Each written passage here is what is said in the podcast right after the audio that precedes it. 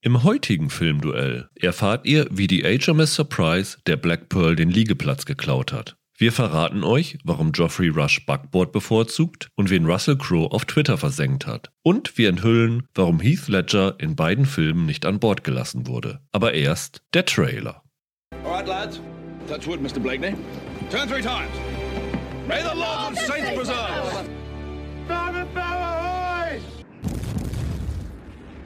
All hands down! This is Aztec gold. Blood money paid to stem the slaughter he wreaked upon him with his armies. But the greed of Cortez was insatiable. Their greed will be their downfall. You forget your place. Perhaps we should have turned back weeks ago. Forgot one very important thing, mate. I'm Captain Jack Sparrow. Seven weeks sailing, and he happened on our exact position. Well, then perhaps he was looking for us. Hello, Bobby. They've taken Elizabeth. We must save her. Even crippled, she will still be dangerous, like a wounded beast. Try wearing a corset. Und damit begrüßen wir euch herzlich zu einer neuen Ausgabe von Filmduelle. Wir, das sind Rüdiger Meier.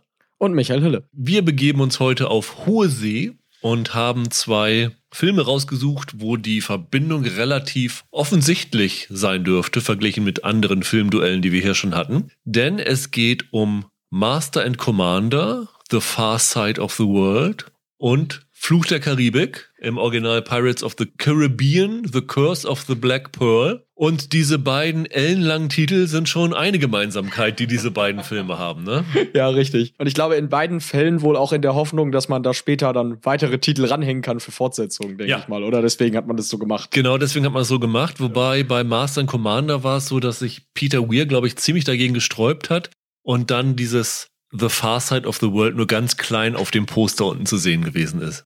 Das sagt ja auch niemand. Niemand sagt, ich habe Master and Commander The Far Side of the World gesehen. Ja. Also, Die beiden Filme sind im gleichen Jahr rausgekommen. Das 2003. prädestiniert sie auch noch dafür, Ja. jetzt hier verglichen zu werden. 2003 sind sie erschienen. Der erste war Fluch der Karibik im Sommer und Master und Commander kam dann im ja, November, glaube ich, raus. Ja. Was auch so ein bisschen zeigt, dass die beiden in eine andere Richtung gezielt haben. Nämlich Fluch der Karibik war darauf ausgelegt, ein Sommerblockbuster zu sein. richtig? Und Master and Commander war darauf ausgelegt, Oscar-Futter zu sein. Ja.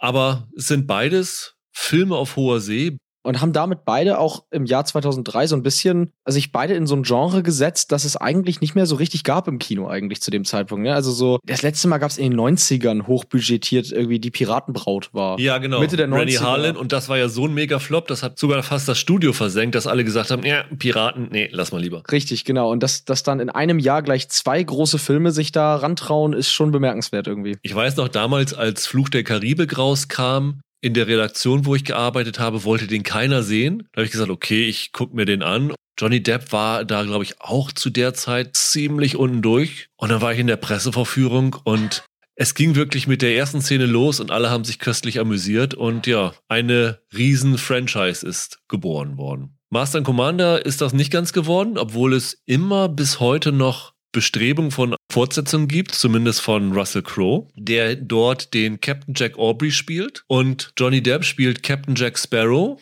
Richtig. Also zwei Captain Jacks sind in den Filmen. Sie waren auch ähnlich budgetiert, erstaunlicherweise. Richtig. Der eine hatte 150 Millionen, der andere 140 Millionen gekostet, was auch zeigt, dass die Kosten von Dreh auf Meer beziehungsweise Dreh mit Schiffen keinen Unterschied davon macht, ob man einen Blockbuster oder einen Kunstfilm machen will eher. Das sind halt beides Ausstattungsfilme, ne? Und das kostet Geld. Und sie waren beide insofern erfolgreich, dass sie für Filmpreise nominiert waren. Bei den Oscars waren sie tatsächlich sogar in den Toneffekt- und Tonschnittkategorien direkte Konkurrenten. Und bei den Globes waren sogar die beiden Hauptdarsteller nominiert. Allerdings in verschiedenen Kategorien. Ja, weil das ja aufgeteilt wird nach Dramafilm und Komödiefilm. Und da war der Johnny Depp dann als Komödien-Hauptdarsteller und Russell Crowe für Drama. Ansonsten Gemeinsamkeiten noch zwischen den beiden Filmen ist äh, eine ganz lustige Sache, die ich entdeckt habe in der Recherche, die mir vorher gar nicht bewusst war. Master and Commander ist ja ein reiner Männerfilm. Da taucht ja keine Frau in einer Sprechrolle oder so auf. Und da hat das Studio wohl am Anfang gesagt, wir wissen nicht, ob das so das Richtige ist. Können wir vielleicht nicht für den Jack Aubrey noch ein Love Interest reinmachen. Und da haben sie wohl kurze Zeit mit dem Gedanken gespielt. Und während sie das getan haben, hatten sie schon für diesen Love Interest eine Schauspielerin vor dem geistigen Auge. Und das war Kira Knightley. Ja. Es stand als Trivia-Info in der IMDb. Ich habe es jetzt sonst nirgendwo verifizieren können, aber ist natürlich schon ganz lustig, dass die sozusagen gedacht haben, wir können Kira Knightley casten und sie dann bei Fluch der Karibik dabei gewesen ist. Allerdings muss ich sagen, das wäre schon ziemlich bizarr gewesen, oder? Einfach auch, weil die Kira Knightley damals ja noch sehr, sehr jung war, die als Paar da zu haben, oder? Ich weiß nicht, das wäre schon merkwürdig gewesen. Ja, finde ich auch.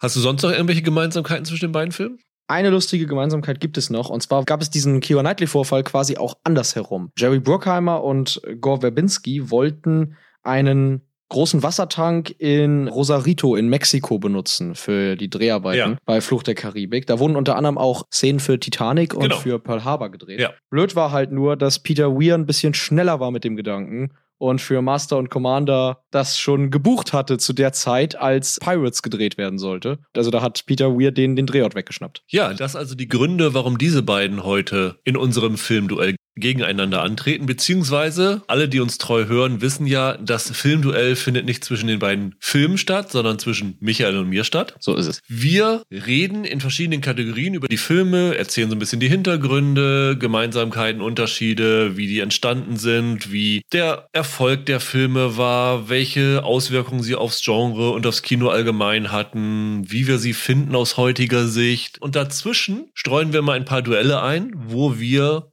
versuchen, interessante Fakten vorzutragen, die wir recherchiert haben in bestimmten Kategorien. Und wer den besseren Fakt liefert, bekommt einen Punkt. Am Ende gibt es sogar noch ein Quizduell zwischen uns beiden, wo wir dem anderen eine Frage stellen. Da kann es sogar die doppelte Punktzahl geben. Da kann sich also unser Duell nochmal ändern. Aber in erster Linie wollen wir Spaß haben, hoffen, dass ihr Spaß habt. Und wenn ihr das habt, was wir hoffen, dann gerne Bewertungen abgeben. Drückt auf Abonnieren. Wir haben noch viele, viele schöne Filmduelle in der Hinterhand Oh und ja. freuen uns schon jetzt darauf und haben auf jeden Fall viel Spaß mit dieser Podcast-Idee. Absolut. Dann lass uns gleich unser erstes Duell starten, Michael. Ja, würde ich sagen, das wäre dann ja Trivia Pursuit, unser traditionell erstes Duell, genau. Was ist so der amüsanteste Trivia-Fact, den du zu Fluch der Karibik gefunden hast? Weil das ist der Film, für den du die Patenschaft übernommen hast und ich übernehme den Master and Commander Part. Ich fand, es gab ganz viele lustige Trivia-Sachen, die ich irgendwie gefunden habe. Aber einen, den ich jetzt ganz am Anfang nennen muss, das ist, glaube ich, unter Filmfans ziemlich bekannt, weil es so skurril ist. Und zwar im DVD-Audiokommentar hat der Jeffrey Rush, der spielt den Barbossa. Barbosa, ja. Seine ganze Zeit als Filmschauspieler lang hat der die Theorie, dass das Publikum, wenn es im Kino sitzt, die Leinwand so anguckt, wie man ein Buch liest. Also sprich, du wanderst mit den Augen von links nach rechts und schaust immer erst auf die linke Seite des Bildschirms. Und deshalb hat er sich in den Vertrag schreiben lassen, dass er in Szenen, in denen der Affe vorkommt und er, oder in denen er und Kira Knightley gemeinsam im Bild sind, immer links stehen muss, weil er dachte, dass das Publikum ihn sonst gar nicht ansehen wird wenn Okay. er sich mit Kira Knightley und dem Affen den Bildschirm teilt. Ja, und deshalb hat er sich einen Vertrag schreiben lassen, dass er immer links im Bild steht. Okay, das ist sehr, sehr interessant. Ich habe natürlich auch ein paar interessante. Ich habe jetzt aber als den Fact, den ich hier vortragen will, einfach gedacht, weil es so schön ist, weil wir über die beiden Filme jetzt sprechen, dass es eine Verbindung gibt. Nämlich in Master and Commander taucht auch die Archeron. Das ist ja dann das französische Schiff, mit dem sie sich den ganzen Film über duellieren. Und am Ende taucht dann ja der Kapitän von der Archeron auf. Und dieser Schauspieler des Kapitäns, Thierry Segal heißt der Mann, der hat nicht nur in Master and Commander mitgespielt, sondern der war auch in dem Videospiel für Fluch der Karibik das Double für Johnny Depp. Ah, okay. Und das fand ich irgendwie ganz lustig, dass wir da noch eine Verbindung zwischen den beiden haben. Und das ist mein Trivia-Fact. Aber ehrlich gesagt finde ich das mit dem Affen und dem Vertrag ziemlich, ziemlich geil. Ja, vor allem, dass der Rush das wirklich sein ganzes Leben so immer versucht hat durchzuziehen, immer links im Bild zu stehen. Dann steht es tatsächlich 1 zu 0 für dich, würde ich sagen.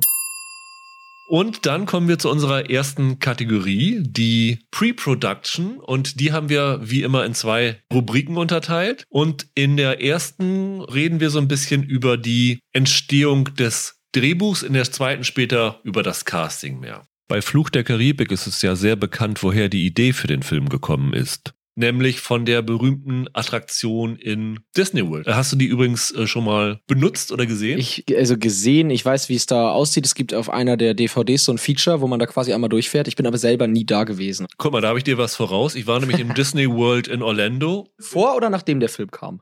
Bevor der Film kam, Okay, in 98 war ich da. Und das war das langweiligste, was man sich vorstellen kann.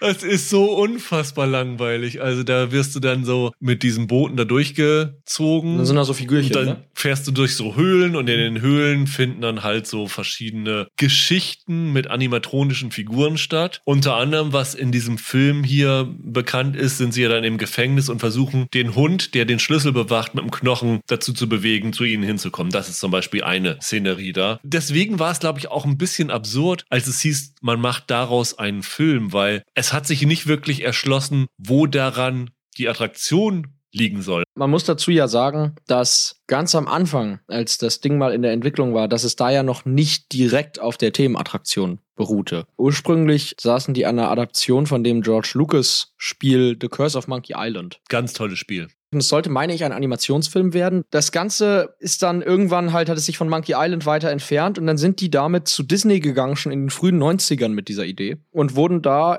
weggeschickt, weil man halt gesagt hat, seit den 70ern interessiert sich noch keiner mehr für Piratenfilmgeschichten. Und erst als einige Jahre später Jay Wolpert vom Studio von Disney gebeten wurde, eine Story vorzulegen, die auf diesem Disney-Themenpark basiert, hat er sich dann an Ted Elliott und Terry Rossio erinnert und die beiden wieder zurückgeholt. Und dann haben sie dieses Drehbuch und ihre Ideen, die sie für den Monkey Island-Film hatten, zusammengemischt. Zusammengeschmissen. Ja, Okay. und daraus ist dann am Ende dieser Film entstanden. Ganz ursprünglich war das dann mal etwas, was Steven Spielberg machen wollte. Also Ja. es lag mal bei ihm auf dem Tisch. Er wollte das inszenieren und hatte ursprünglich, kein Witz, Bill Murray im Kopf, um Captain Jack Sparrow dann zu spielen. Okay. Muss man an der Stelle schon dazu sagen. Und das ist aber dann nichts geworden und dadurch waren sie dann frei damit, zu Disney zurückzukehren. Diese Captain Jack Sparrow-Figur ist ja auch eine Erfindung der Drehbuchschreiber gewesen. Das war, glaube ich, nicht in dem Disney Ride schon dabei gewesen. Wenn Nein, ich mich, nein, ja, nein, ne? war es nicht, nee. Und ursprünglich hatte dieser Storyentwurf, als sie dann angefangen haben, auch den Titel, das fand ich ganz witzig, Dead Men Tell No Tales hieß das ursprünglich. Ja. Das ist nämlich dieser Spruch, der in dem Themenpark immer und immer wieder gesagt wird. Und er fällt dann auch im jetzigen Film. Und ganz witzig ist ja, dass der fünfte Fluch Ja. der Karibik-Film dann tatsächlich Dead Men Tell No Tales Ja. im Englischen heißt.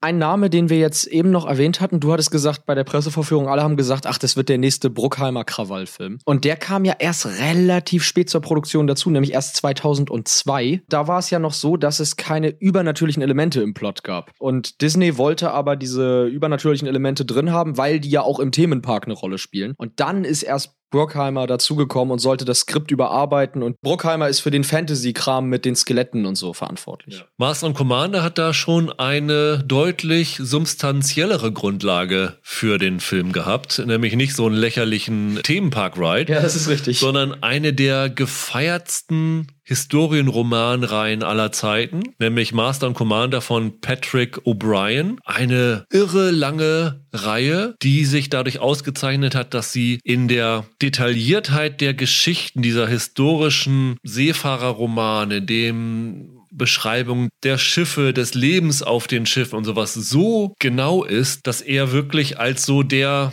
Gott dieses Genres auf jeden Fall geht. Hast du die mal gelesen? Ich habe tatsächlich äh, jetzt in den letzten Wochen und Monaten es geschafft, sieben Bücher zu lesen Okay. aus der Reihe. Unter anderem auch die, von denen der Film dann handelt.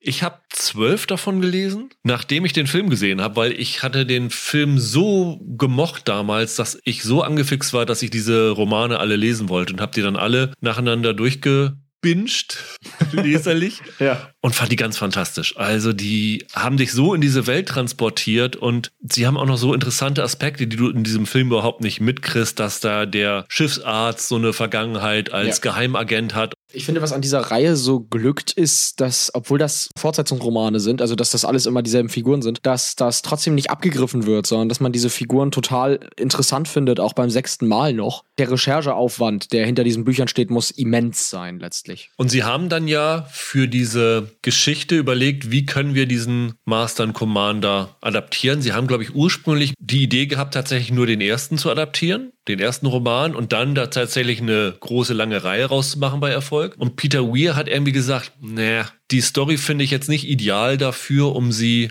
als eigenen Film zu bringen und hat dann beschlossen, den ersten Roman und den zehnten Roman gemeinsam als Grundlage für seinen Film zu nehmen. So erklärt sich dann auch der Titel. Ne? Also der zehnte Roman heißt doch The Far Side of the Genau. World und der erste heißt, glaube ich, nur Master und Commander. Genau. Aber beide Romane haben so eine Gemeinsamkeit, weil in beiden Romanen gibt es so eine Jagd auf so einen sogenannten Privateer. Deswegen bot sich das an, das zu verbinden. In den Romanen ist dieses Schiff, das sie jagen, die USS Norfolk. Und das ist ein amerikanisches Schiff. Und die Studios haben gesagt, also wir können ja keine Amerikaner zu Bösewichten machen. Das geht ja nun überhaupt nicht. Also haben sie die besten Bösewichte sich ausgesucht. Die Franzosen meinst Und haben du? die Franzosen gejagt. Genau, Ja, und haben aus der Norfolk die Archeron gemacht und den Film dann vom Jahr 1812, wo das in den Roman ist, ins Jahr 1805 geholt, um die napoleonische Zeit da noch einbringen zu können. Also den, den Konflikt zwischen den Briten und den Franzosen dort mehr hervorzuheben. Deswegen meinte ich die idealen Bösewichte. Wenn du sagst, die Franzosen da, die segeln für Napoleon, dann hat das gleich einen anderen Charakter, als wenn das irgendwelche Amis sind. Ne? Genau. Studios ist auch noch ein ganz guter Hinweis, weil das Lustige ist ja,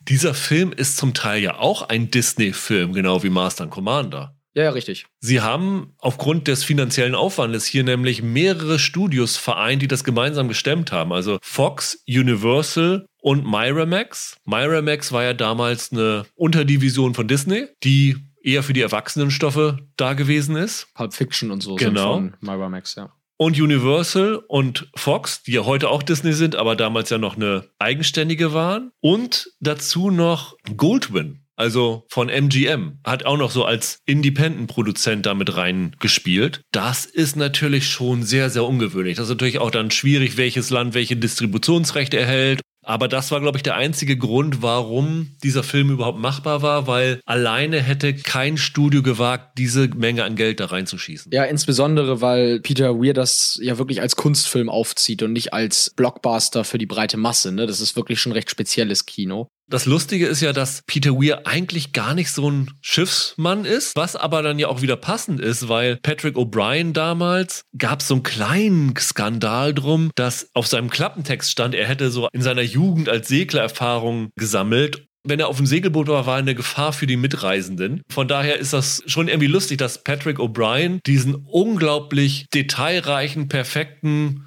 ja, Segelroman geschrieben hat und Peter Weir den dann auch noch in einen Film adaptiert hat, obwohl er selber auch wenig davon verstanden hatte. Das ist aber sehr, sehr passend, weil ich ja auch immer davon träume, mal einen Film über Segeln zu machen. Und das einzige Mal, dass ich gesegelt bin, habe ich zwei andere Boote versenkt. Von daher kann ich mich da gut mit Du hast zwei andere Boote versenkt? Ja, ja, wir sind da mal mit so einer Gruppe in der Jugendzeit irgendwie, haben wir mal so einen Segeltrip gemacht und ich habe es geschafft, mit meinem Segelboot in zwei andere reinzufahren und die dann zu versenken. Aber das ist doch ein Riesenschaden, oder nicht? Da gab es damals ziemlich Ärger. Ja, es gab ziemlich Ärger. Dann lass uns unser zweites Duell machen, Michael. Das zweite Duell heißt Filmzitate, wo wir aber nicht Zitate aus den Filmen nehmen, sondern Zitate von an den Film Beteiligten, die sich in Interviews geäußert haben. Von wem hast du was gefunden, Michael? Ich habe ein Zitat von Kira Knightley rausgesucht, weil ich ja finde, niemand kann besser über Filme reden, in denen Kira Knightley dabei war, als Kira Knightley. Die hat ja so tolle Sachen immer in Interviews zu erzählen. Von ihr gibt's die legendäre Aussage bei Fluch der Karibik. Später im Interview hat sie ganz stolz erzählt, dass sie in den Kleidern, die sie da tragen musste, sich immer sehr viel vorne die, die Brust ausstopfen musste, weil Disney unbedingt wollte, dass sie halt wie so eine prallbusige Frau aus früheren Piratenfilmen mit Errol Flynn aussieht. Sie selber bezeichnet sich immer als flat-chested und hat dann erzählt, dass sie äh, wie in Hollywoods Golden Age so angemalt wurde. Also, dass man die Linien am Körper nachgemalt hat, um das irgendwie stärker zu betonen, damit es mehr auffällt. Und hat dann später erzählt, this is extraordinary because it's kind of a dying art form and I loved it because it was the first time in my life I looked really good and I didn't even need surgery.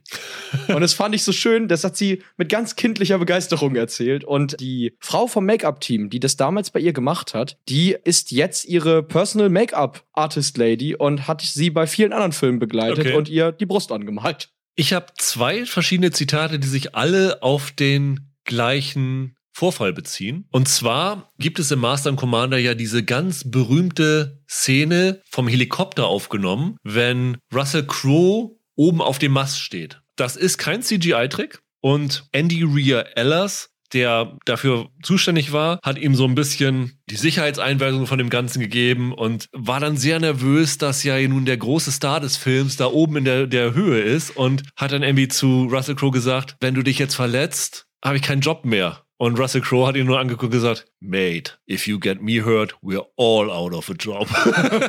Ganz schön. Ja. Und James Darcy, der mit ihm da oben stand, Russell Crowe hat ihn gefragt, ob man seinen Sicherheitsgurt sehen kann, während er da oben ist. Und er hat gesagt, ja, ein bisschen kann man ihn sehen. Und Russell Crowe hat dann Darcy gesagt, ja, nimm ihn ab. Er meinte so, das können die nachher mit, mit CGI da rausnehmen, das muss doch nicht sein. Und sagte, und Russell Crowe hat gesagt, nimm ihn ab. Und er hat sich nur gedacht, wenn jetzt Russell Crowe runterfällt, bin ich dann Mitschuldiger daran? Ja, klar. Das fand ich sehr, sehr amüsant, wie die beiden sich alle Sorgen gemacht haben, dass Russell Crowe sich verletzen könnte und Russell Crowe das alles egal war, obwohl Russell Crowe selber Höhenangst hat. Der Crow ist bei sowas aber auch immer Ja. irgendwie eine Bestie, finde ich, wenn man von sowas hört. Ja. Also ist schon heftig.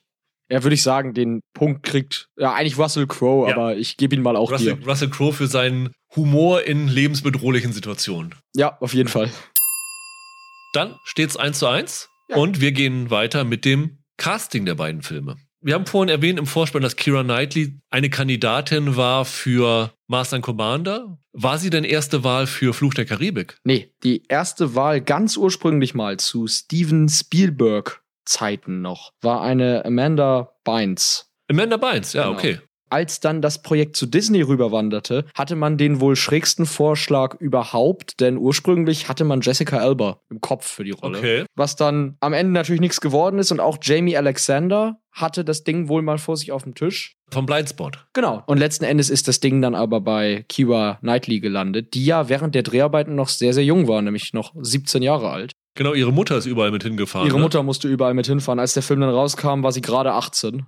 Aber Knightley hatte ja damals auch schon ordentlich Filmerfahrung. Die ist ja schon bei Star Wars dabei gewesen, mal als, als Double von Natalie Portman. Genau, bekannt war sie dann mit Kick It Like Beckham geworden. Genau, das war kurz zuvor noch. Ja, Ja. genau. Und dann Pirates of the Caribbean hat sie dann noch mal in eine andere Sphäre befördert. Interessant ist aber natürlich, wer alles für sowohl für Will Turner als auch für Captain Jack Sparrow im Gespräch war. Also als sie den Film geschrieben haben, hatten sie doch Hugh Jackman im Hinterkopf, oder? Ganz genau, deswegen auch das Jack ursprünglich. Ne? Das war ja Ah. tatsächlich eine Anspielung auf Hugh Jackman. Da wollten sie schon so den Wink ins Drehbuch reingeben, wer da bitte gecastet werden soll. Das ist so ein bisschen widersprüchlich. Also es gibt Gerüchte, die sagen, dass Jackman das abgesagt hat, aber ich glaube, Jackman selber hat das nie gesagt. Der hat, glaube ich, mal gesagt, ey, wurde gar nicht gefragt, wenn ich mich richtig erinnere. Ja. Also es ist so ein bisschen unklar, wie das jetzt mit Hugh Jackman dann eigentlich genau lief. Wer aber auf jeden Fall angefragt war für Jack Sparrow, ist Michael Keaton. Der hatte das Ja. auf jeden Fall auf dem Tisch liegen. Bisschen bizarr, oder? Ja. Also der hat es abgelehnt. Bill Murray hatte ich ja schon erwähnt. Und natürlich Robin Williams war im Gespräch für die Rolle. Allein schon, weil er damals ja auch ein Riesending war, gerade in der Zeit. Ich glaube aber, dass die Disney-Bosse nach Aladdin sich immer ein bisschen gesträubt haben, Robin Williams nochmal eine Hauptrolle für irgendwas zu geben. War das von vornherein so als Comedy ausgelegt, die Rolle? Weil Jim Carrey war doch auch daran interessiert, ne? Sogar Christopher Walken war daran interessiert. Ja, aber da habe ich einen lustigen Fact gesehen. Disney war wohl sich nicht ganz sicher, ob sie das Ding als Blockbuster starten oder ob sie das womöglich als Heimkinopremiere bringen. Ja. Und wenn es eine Heimkinopremiere gewesen wäre, dann wäre es Christopher Walken oder Carrie Elves geworden. Ja, ja, richtig. Die Jack Sparrow-Rolle, das wanderte immer so ein wenig hin und her. Also der hat ja, wenn man den ersten Film sieht, eigentlich eine recht ernste Hintergrundgeschichte mit dieser Rache, die er da üben will. Und ich meine, im Ursprungsskript war das eine sehr ernste Figur. Zwischendurch war es mal eine eher lustige Figur. Als man Depp besetzte, war es dann wieder eine ernste Rolle, die durch Depp dann wieder lustiger gemacht wurde. Der berühmteste Schauspieler, der die Rolle abgesagt hat und der eine, der da auch mal in Interviews drüber geredet hat, ist Robert De Niro. De Niro? De Niro wurde Captain Jack Sparrow angeboten. Er hat es aber abgelehnt, weil er überzeugt davon war, dass Piratenfilme am Box Office nichts reißen werden. Und als er dann hinterher feststellte, dass er falsch liegt, hat er dann die Rolle von Captain Shakespeare im Film Der Sternwanderer gespielt. Als direktes Resultat daraus, dass er sich damals so geirrt hat. Du hast eben gesagt, dass Johnny Depp das Ganze in eine komödiantische Richtung gedreht hat. Ursprünglich hat er sich doch mit Disney getroffen, weil er ganz was anderes wollte, oder? Also er wollte ja für seine Kinder einen Animationsfilm sprechen und hat sich dann mit Dick Cook von Disney gesprochen und der hat ihm gesagt, "Hm, wir haben hier diesen Piratenfilm, wie wär's denn damit? Und dann hat Depp gesagt, alles klar und hat wohl aber so absurde Vorstellungen gehabt. Er hat gesagt, er sieht Jack Sparrow als einen Piraten, dem die Nase von Lepra oder sowas weggefressen ist und der Angst vor Pfeffer hat deswegen, weil er keine Nase mehr hat. Und das gesamte Gebiss soll aus Goldzähnen bestehen und so überzogen, Disney ihm wohl gesagt, ja, du kannst ein, zwei Goldzähne haben und das war das Einzige, was Depp wollte, ne? Ja, genau. Ich glaube, Verbinski hat später mal erzählt, dass Depp immer gesagt hat, die Piraten waren die Rockstars der Karibik und dass er deshalb äh, von Anfang an gesagt hat, ich lege meine Figur so ein bisschen wie Keith Richards. Ja, das ist ja der bekannteste Fact über Genau. Fluch der Karibik, weswegen Keith Richards dann ja später in einem der Filme aufgetreten ist. Als der Vater von Jack Sparrow, genau. Es war damals eigentlich ein Riesenrisiko, den Depp zu besetzen. Es war ein Riesenrisiko, den Depp zu besetzen, ist ein allseits gültiger Satz, würde ich sagen. Ja, das stimmt. Nee, jetzt also in diesem Fall war es halt so, weil Johnny Depp zu dem Zeitpunkt nicht unbedingt jemand war, der äh, die Leute ins Kino gelockt hat, obwohl er durchaus ein respektierter Schauspieler war, der schon einige Hits hatte. Also er hatte ja Sleepy Hollow und Edward mit den Scherenhänden schon gedreht. Das war Orlando Bloom ja auch nicht. Hatten Sie dafür denn größere Namen? Ja, hatten sie. Finde ich aus heutiger Sicht extrem lustig, aber hättest du dir Christian Bale als Will Turner vorstellen können? Zu der Zeit vielleicht schon. Ich finde, der Bale hat immer so was ganz Ernstes an sich, so eine Verbissenheit irgendwie. Ich weiß nicht, ob ich den als Errol Flynn Nachfolger hätte sehen können. ja, aber ist das dieser Eindruck nicht erst danach entstanden durch seine ganzen Filme? Ja, möglich, ich weiß es nicht. Auf jeden Fall, Christian Bale war einer der großen Namen und dann hatte man sowohl Ewan McGregor als Jude Law diskutiert. Ewan McGregor war damals halt bei Star Wars recht stark eingebunden und bei Jude Law bin ich mir gar nicht sicher, ob es am Ende wirklich eine Anfrage war oder ob er einfach intern ganz lange auf dem Zettel stand. Und äh, irgendwo hatte ich gelesen, dass Verbinski den Namen Tobey Maguire in den Raum geworfen hat.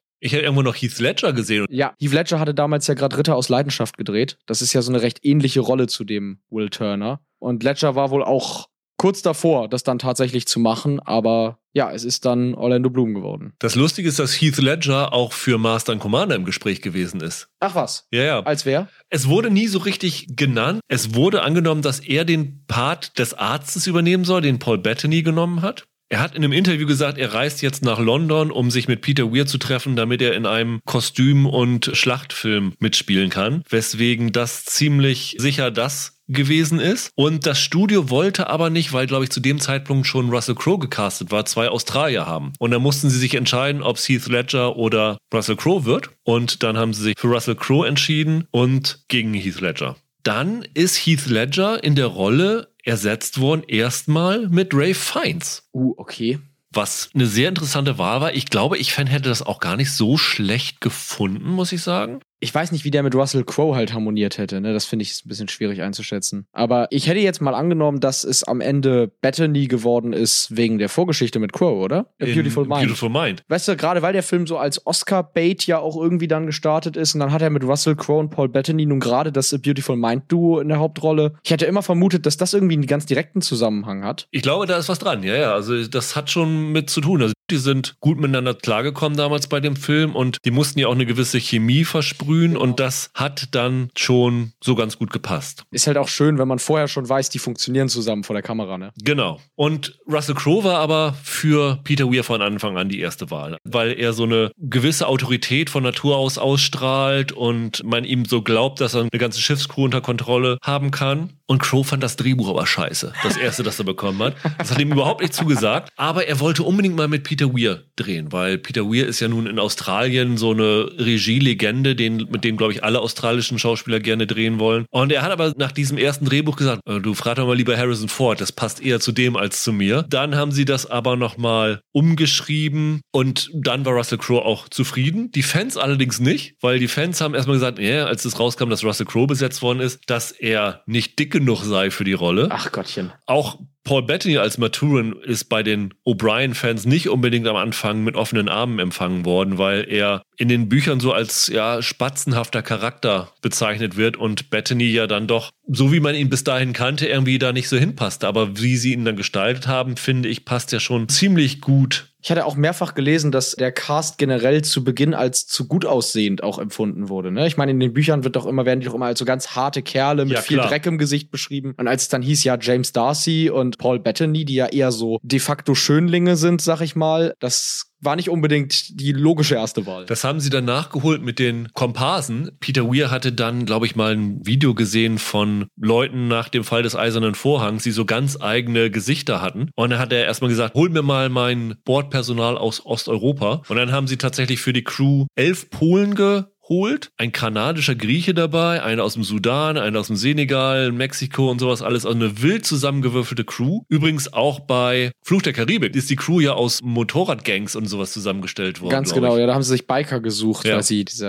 harten Typen haben wollten. Also von daher finde ich, passt das schon ganz gut zusammen. Ich meine, auch der Pullings, James Darcy ist ja ein attraktiver Mann, aber dem haben Ja, sie dann eben. noch eine Narbe verpasst und so ein bisschen. Also im Endeffekt waren, glaube ich, alle dann auch mit der Besetzung zufrieden. Und O'Brien hat ja den Film selber nicht mehr erlebt. Der ist ja vorher verstorben und der hatte damals die Vorstellung, dass er gerne Charlton Heston in der Hauptrolle gehabt hätte. Er hat er noch in den 90ern gesagt. Da finde ich aber Russell Crowe die bessere Wahl als Heston, muss ich sagen. Verstorben ist auch ein ganz gutes Stichwort. Da kann ich nämlich nochmal erzählen, dass Gore Verbinski bei Flucht der Karibik damals alles getan hat, um Jeffrey Rush zu bekommen. Und am Ende musste er ihm einfach ein bisschen Honig ums Maul schmieren. Rush hat diesen Brief mal veröffentlicht, den er von Verbinski bekommen hat, so einen handgeschriebenen Brief, in dem er ihm gesagt hat, ich bin ganz ehrlich mit dir, ich möchte dich für diese Rolle haben, obwohl du nur meine dritte Wahl für Barbossa bist. Mein Problem ist nur, meine ersten beiden Wahlen, die perfekt für die Rolle wären, Alec Guinness und Peter Sellers, sind schon tot. Ja. Und so hat er dann den Rush am Ende dann Ja. geködert, in diesem Film mitzuspielen. Das wichtigste Casting bei Master and Commander war aber keine Person, sondern das Schiff. Sie haben ja tatsächlich auch einige Tage auf See mit einem echten Schiff gedreht. Und da haben sie lange überlegt, weil es halt nicht so viele Schiffe mehr gab, die darauf passen. Und Peter Weir hat auf einem, ähnlich wie die Kieler Woche, würde ich mal sagen, so eine, die letzte noch segelfähige Fregatte der Welt gesehen. Und als er dann erfahren hat, dass das Schiff zum Verkauf steht, hat er gesagt, das ist, glaube ich, ein Ruf des Schicksals. Er hatte, glaube ich, vorher schon einmal Master and Commander abgelehnt und man hat gesagt, wenn er als das Schiff hatte, so jetzt, das ist ein Zeichen, jetzt muss ich das machen. Und dann hat 20th Century Fox dieses Schiff, die HMS Rose, gekauft für 1,5 Millionen Dollar und die ist dann die HMS Surprise hier in Master and Commander geworden und später in einem Fluch der Karibik-Film auch noch wieder aufgetaucht. Ich glaube, im vierten war sie nochmal dabei, ja. Ganz genau. Auch in Fluch der Karibik kommt ein ganz berühmtes Schiff vor, das schon Filmgeschichte geschrieben hatte. Und zwar dieses Schiff, das äh, Jack Sparrow und Will Turner klauen im Hafen. Das ist in echt die Lady Washington, das offizielle Tall Ship Ambassador of the State of Washington. Ein Schiff mit äh, langer, auch echter Segelgeschichte. Ja. Und das war bei Disney bereits im Besitz, weil sie es als die Vorlage für die ALS Legacy in der Schatzplanet verwendet haben, für diesen Zeichentrickfilm. Und filmisch kam es auch schon einmal vor, nämlich Picard segelt in dem Film Star Trek Treffen Ja, der Generation ja. auf dem Holodeck mit Riker auf diesem Schiff. Ah, interessant. Ja. Okay. Das ist vielleicht ein ganz gutes Stichwort, um zu unserem dritten Duell zu kommen. Location Scout.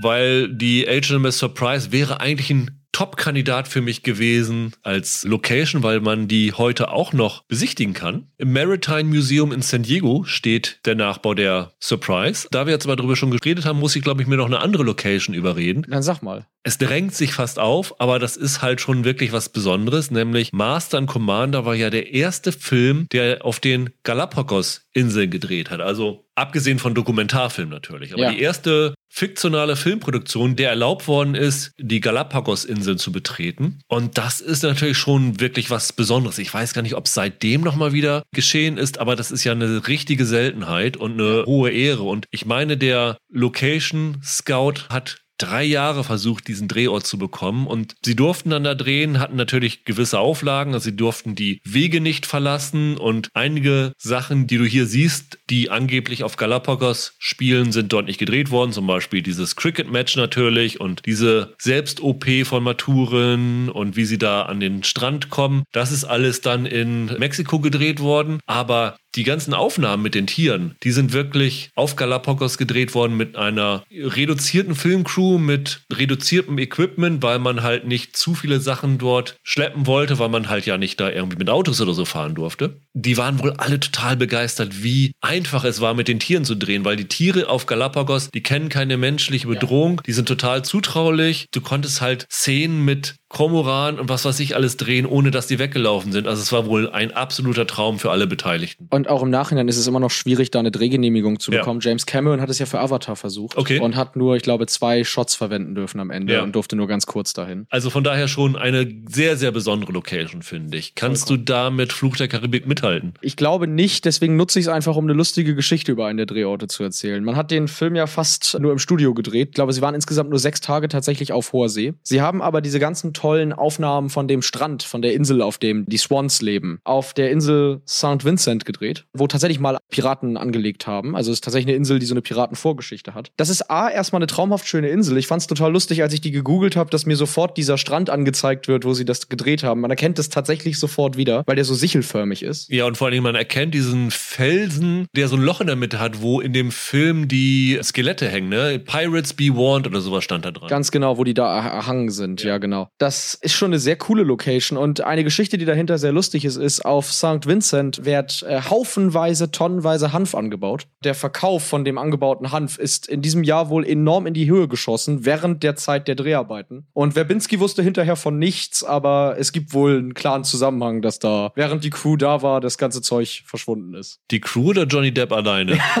Habe ich mich tatsächlich auch sofort gefragt. Aber man kann wohl wirklich irgendwie in den Verkaufszahlen sehen, dass das da irgendwie um das 400-fache explodiert ist während der Dreharbeiten des Films. Also Naturschutz, Galapagos oder Drogen, ich glaube, Galapagos ist schon unerreicht. Natürlich, klar. Da nehme ich mir mal das 2 zu 1 raus und wir gehen weiter zu den Dreharbeiten. Jawohl.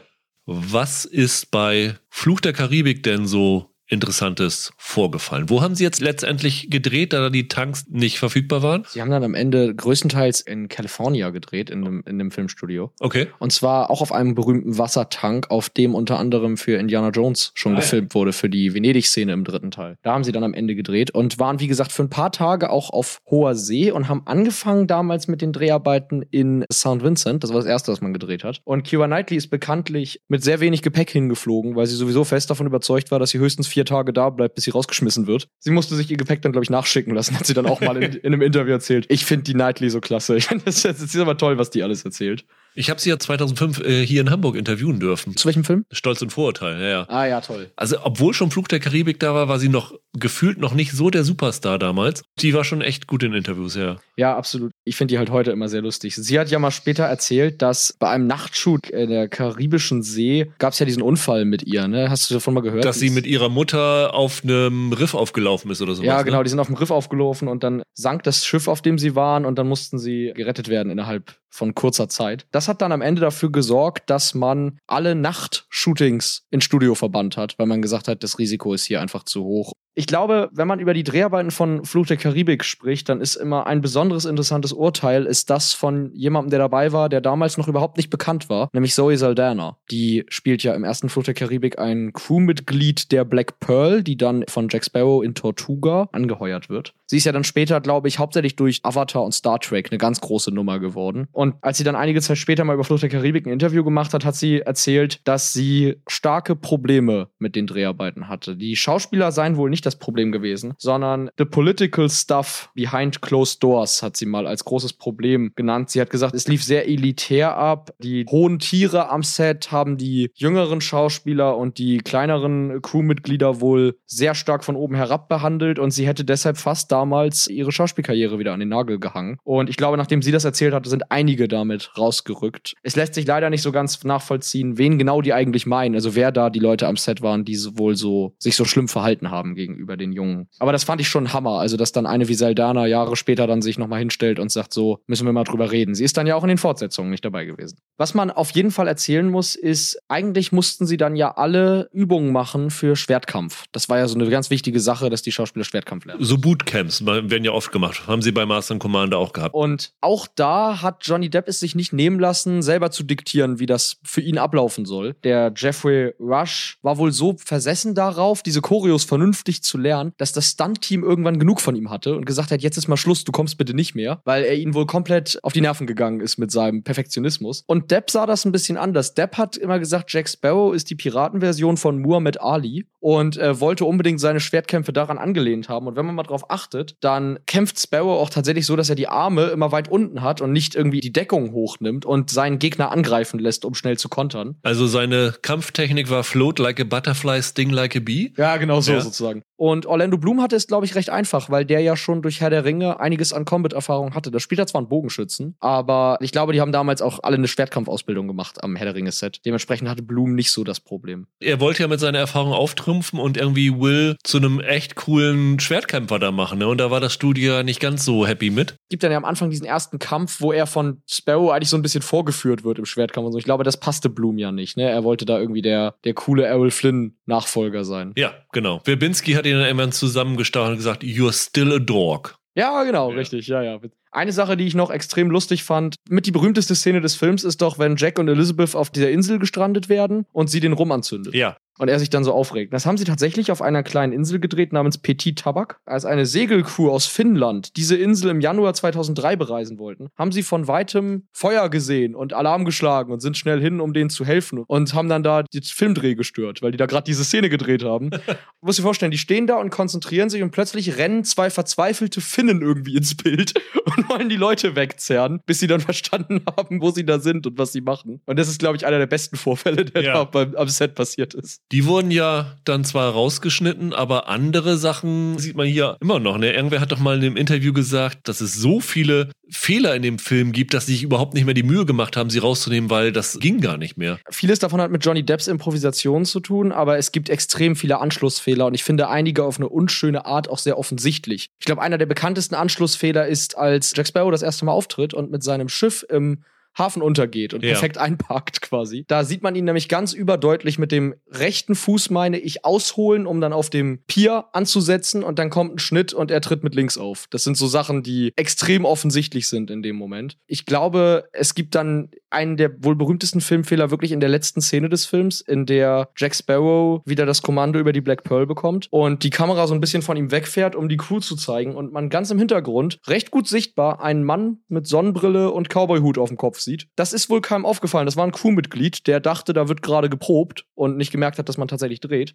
Verbinski hat später erzählt, dass bei der Filmpremiere an dieser Stelle das gesamte Publikum gelacht hat, weil wirklich alle diesen Mann gesehen haben. Und Verbinski hat ihn nicht gesehen und wunderte sich, warum alle lachen. Und drehte sich zu seinem Nachbarn und sagte, worüber lachst du? Und der sagte, was macht denn der Cowboy da auf dem Schiff? und Verbinski ist danach mit rotem Kopf nach hinten gelaufen und hat sich die Szene nochmal zeigen lassen. Da war es aber zu spät. Da ist Master and Commander tatsächlich besser bei gewesen. Also die haben sich wirklich sehr, sehr viel Mühe gegeben, da nicht so viel Bockmist zu bauen, wo natürlich auch da extremes Chaos geherrscht hat bei den Dreharbeiten. Aber ich glaube, das ist eher was für hinter der Kamera. Vor der Kamera gab es natürlich hier auch so ein Bootcamp, was du vorhin schon erwähnt hast. Und da war es ja wirklich so, dass Russell Crowe sich da tatsächlich von vornherein als Kapitän etabliert hat und unter anderem Rugby-Matches zwischen den Crewmitgliedern organisiert hat und tatsächlich auch versucht hat, diese Hierarchie, die es in dem Film gibt, auch in die Dreharbeiten zu übertragen. Das heißt, er hat den ganzen Crewmitgliedern verschiedene Klamotten gegeben. Also die Offiziere haben so dunkelblaue Shirts getragen, die Midshipmen haben hellblau getragen, die Marines, also die Soldaten sind in Rot ausgestattet worden und die allen dann alle in Weiß. Und die haben alle so ein T-Shirt und so ein Tanktop bekommen. Das galt dann als so die Alltagskleidung. Und dann haben sie noch ein langärmeliges Shirt bekommen. Das war dann das Dress-Shirt, was es ja dann bei der Navy auch immer gibt. So hat er da versucht, dann auch so die Hierarchien zu schaffen und den Zusammenhalt unter den verschiedenen Gruppen zu schaffen. Und sie mussten tatsächlich alle ohne Hilfe von irgendwelchen anderen ihre eigenen Namen dann auf die ganzen Shirts aufnehmen. Das heißt, sie haben da schon viel auf Teamwork gesetzt. Da hat es das natürlich leichter gemacht, dass sie wirklich zwei Wochen lang die extremsten Sachen gemacht haben. Also ob es nun das Entern eines anderen Schiffes ist, das Abfeuern von Kanonen, was ja wirklich aufwendig war, ob es nun das Hochsteigen in die Wanden war. All das mussten sie ja in diesen zwei Wochen lernen. Also es ist wirklich hardcore. Ich glaube, das war tatsächlich sogar noch ein Kaliber über dem, was sie bei Fluch der Karibik gemacht haben. Russell Crowe müsste doch aber auch mit Schwertern und so schon ganz gut geübt gewesen sein nach Gladiator, oder? Ja, das kann schon sein. Aber Russell Crowe hatte ja noch ein anderes Problem. Er musste ja auch noch Violine spielen lernen. Ja, Das hat er tatsächlich drei Monate lang gemacht. Und wenn du ihn und Paul Bettany da spielen hörst, die spielen halt wirklich selber, weil sie das gelernt haben. Und Crow hat gesagt, das ist das härteste, was er jemals für einen Film gemacht hat. Vor allem in drei Monaten und die spielen da keine leichten Stücke, ne? Die spielen da ja ganz viel Klassikmusik und relativ anspruchsvollen Kram, muss man sagen. Genau. Und zeitgleich hat er dann halt auch noch die anderen Sachen lernen müssen. Ja. Man kann über Russell Crowe sagen, was man will, aber die Leidenschaft, die der mitbringt und die Bereitschaft, was er alles tut für seine Filmrollen, habe ich höchsten Respekt. Und die Violine, auf der er gespielt hat, war 130 Jahre alt. Die hat er behalten. Und dann gab es doch irgendwann diese Auktion, die durch die Presse gegangen ist, wo er seine ganzen Filmreplikas verkauft hat, wo dann John Oliver doch das Suspensorium aufgekauft hat. Und da ist unter anderem auch diese Violine für 73.528 Pfund verkauft worden. Ich glaube, das war das teuerste Exemplar, das in dieser Auktion weggegangen ist. Sie haben übrigens da tatsächlich vor Ort eine Bar gehabt. Nannte sich Monkey Bar, weil das war wohl so, dass sie sehr viele Crewmitglieder haben, die sie nicht so häufig brauchten, die sie aber, weil sie ja nun in Baja gedreht haben, nicht einfach immer wieder zurückgeschickt und wieder eingeflogen haben. Die haben dann, dann sozusagen da nebenan in der Bar abgehangen. Und das Ding heißt Monkey Bar, weil es gibt doch diese eine Szene, wo der Pedin, der eine aus der Crew, so einen Affen zeichnet als sie auf Galapagos unterwegs sind. Und da haben sie tatsächlich so einen Contest unter allen Crewmitgliedern gestartet. Der Gewinnerdruck ist im Film zu sehen und alle, die nicht gewonnen haben, haben sie als Dekoration für diese Monkey Bar uh, benutzt. Deswegen heißt sie da Monkey Bar, wo sie da alle abgehangen haben. Das fand ich noch so ganz amüsant. Also die Kameradschaft war schon groß da und musste es auch sein, weil was denen da abverlangt worden ist, ist schon ziemlich heftig gewesen. Also die Action-Szenen, die es in Master and Commander gibt, die sind ja ein bisschen von einem anderen Kaliber als bei Fluch der Karibik, weil es ja dort auch zum Beispiel so eine Sturmsequenz gibt und sie dann halt sicher in dem Tank waren und das meiste hat halt in einem Teil des Tanks stattgefunden, wo das Wasser nicht allzu tief war, aber die sind halt ständig mit Salz Salzwasser bombardiert worden, das von so Rampen auf die geschossen worden ist, wo die auch tatsächlich vom Wasserdruck über die Planken geschubst worden sind. Das haben die drei Wochen lang gedreht. Also es war schon ein anstrengender Dreh, der aber auch, glaube ich, da so Freunde fürs Leben geschaffen hat. Lass uns doch zu unserem vierten Duell kommen, Michael, bevor wir dann mehr in die Dreharbeiten hinter der Kamera eingehen. Unser viertes Duell heißt Sozialkunde, wo wir die sozialen Medien durchflözen nach interessanten Nuggets, die dort aufgetaucht sind. Was ist dann so amüsantes über Fluch der Karibik geschrieben worden? Ich muss sagen, das ist das Duell, in dem ich mir am wenigsten Hoffnung mache, weil ich genau weiß, was du da genommen hast und äh, ich das einfach nur grandios finde und es auch damals schon mitbekommen habe, als es passiert ist und saulustig fand. Ich habe aber bei mir zumindest etwas gefunden, das mich sehr zum Lachen gebracht hat, als ich es zufällig auf Reddit gesehen habe. Da gab es einen ganzen Thread mit ungelogen über 400 Kommentare, in denen die Leute darüber diskutiert haben, wie genau man jetzt eigentlich das Wort Caribbean ausspricht. Es wird ja, glaube ich, eigentlich Caribbean ausgesprochen. Es gibt aber auch Leute, die sagen Caribbean. Ja, ich gehöre zu denen. Und der Spaß ist, extrem viele Amerikaner sagen wohl eigentlich Caribbean oder Caribbean, sprechen aber den Filmtitel Pirates of the Caribbean aus, was überhaupt nicht irgendwie Sinn ergibt. Über 300 verschiedene Leute haben darüber diskutiert, wie genau man dieses Wort jetzt korrekt ausspricht, bis irgendwann jemand darüber aufgeklärt hat, woher dieses Caribbean kommt. So hat es der Trailersprecher im Originaltrailer für den ersten Fluch der Karibik ausgesprochen. Und es hat sich bei ganz vielen im Kopf festgesetzt. Und deswegen spricht die halbe USA kollektiv den Filmtitel falsch aus von diesem Film. Okay. Das habe ich über Reddit rausgefunden. Man hätte es lesen müssen. Es war einfach unglaublich lustig, wie viele Leute dann versucht haben, so lautmalerisch zu beschreiben, wie sie das Wort jetzt aussprechen. War ein großer Spaß. Ja. Ich glaube, Ja, das kann aber nicht mitteilen. Also ich habe tatsächlich drei ganz gute Tweets gefunden, die ganz lustig sind. Ja, aber du musst den Ähm, einen nehmen. Einer von der Washington Post hat geschrieben, eine Sache, die ich unterschreiben kann. Ich habe es schon eine Million Mal gesagt, aber die Tatsache, dass wir ein Master and Commander und gefühlt 60 Flug der Karibik Filme haben, ist die größte Anklage des Post-2000er Hollywoods, die existiert. Aber das Beste ist, während der Corona-Pandemie hat jemand geschrieben unter dem Twitter-Handle Empire Send, lots of folk complaining about lack of sleep during the pandemic. May I recommend Master and Commander starring the usually captivating, attention-grabbing Russell Crowe. I've never made it past the 10-minute mark. You're welcome. And thanks, Russell. Hat dann auch noch Russell Crowes Handle da reingemacht. Das hätte er nicht tun sollen. Das hat Russell Crowe dann tatsächlich mitbekommen und hat tatsächlich, weil er auch während Corona nichts Besseres zu tun hatte, drauf geantwortet und hat einfach geschrieben, That's the problem with kids these days. No focus. und hat dann noch eine Lobeshymne auf den Film gemacht und sagt am Ende definitely an adults movie, also nichts für kleine Kinder. Ich glaube, das ging damals gefühlt durch die gesamte Filmmedienlandschaft, weil das einfach großartig war. 9000 Retweets, Ja, ja. 110.000 gefällt mir Angaben. Eine Ähm, davon ist von mir. Alles von dir.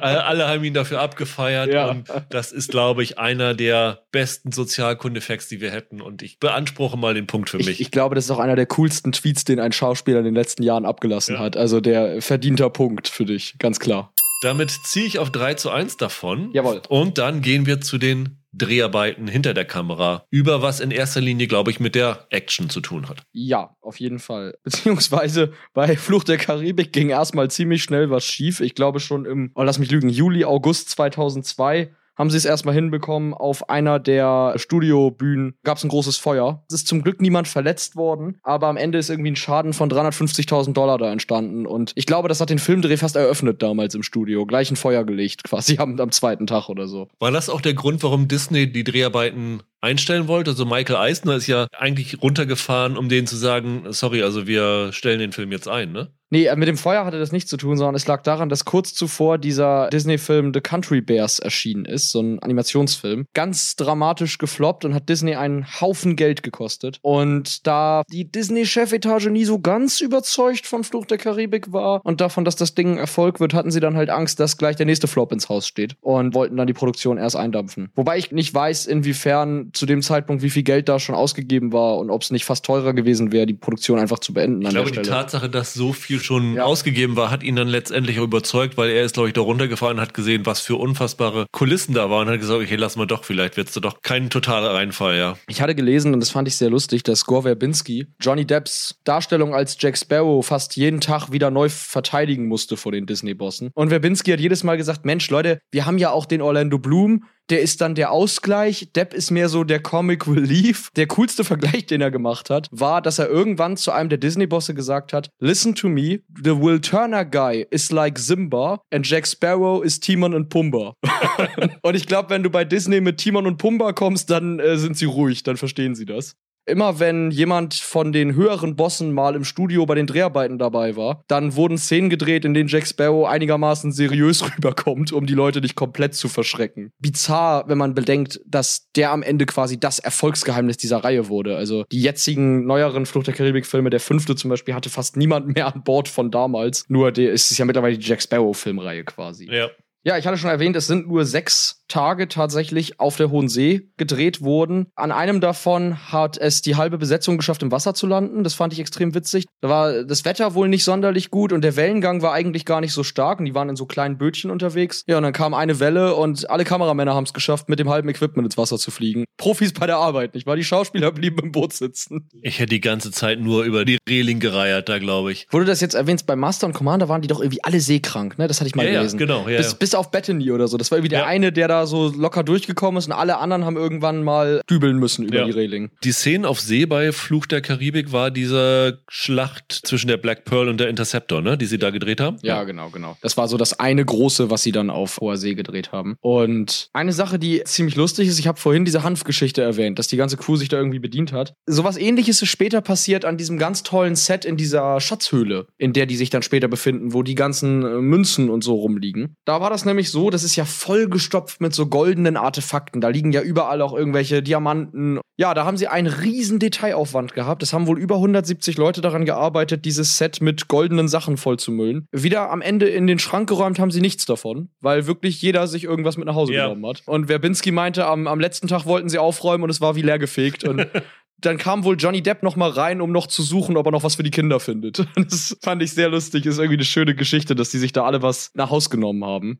Eine Sache, die man bei Flucht der Karibik erwähnen muss, ohne die der Film, glaube ich, 70% weniger Kultstatus hatte, ist die Titelmusik. Der Soundtrack von Klaus Badelt und Hans Zimmer. Und tausend anderen Leuten, Ja. die ihre Arbeit den beiden vorlegen mussten, ne? Ja, wie immer, wenn Hans Zimmer irgendwo involviert ist. Der hat ja seine Dutzenden Komponisten, die da für ihn arbeiten. Es gibt ja dieses ganz berühmte Missverständnis, dass man sagt, nur Klaus Badelt hat den Score produziert und Hans Zimmer sei erst ab dem zweiten Film irgendwie beteiligt gewesen. Es ist schon so, dass das berühmte Main-Theme von Zimmer selbst komponiert ist. Und Teile aus diesem Theme, das hat mal irgendein Musikhistorik herausgekramt sind, schlicht recycelt aus einem alten Film von Zimmer, aus Drop Zone. Ursprünglich war ja mal jemand ganz anderes für die Filmmusik vorgesehen und wer sich damals ein Filmplakat von Flucht der Karibik gesichert hat, der kann jetzt immer noch richtig Geld machen. Ursprünglich war nämlich mal Alan Silvestri von Zurück in die Zukunft vorgeschlagen für die Musik. Und auf den ersten Filmplakaten haben sie es irgendwie geschafft, das noch so abzudrucken. Und wer die heute hat und verkaufen würde, der macht da richtig Asche mit, weil das halt Sammlerstücke sind,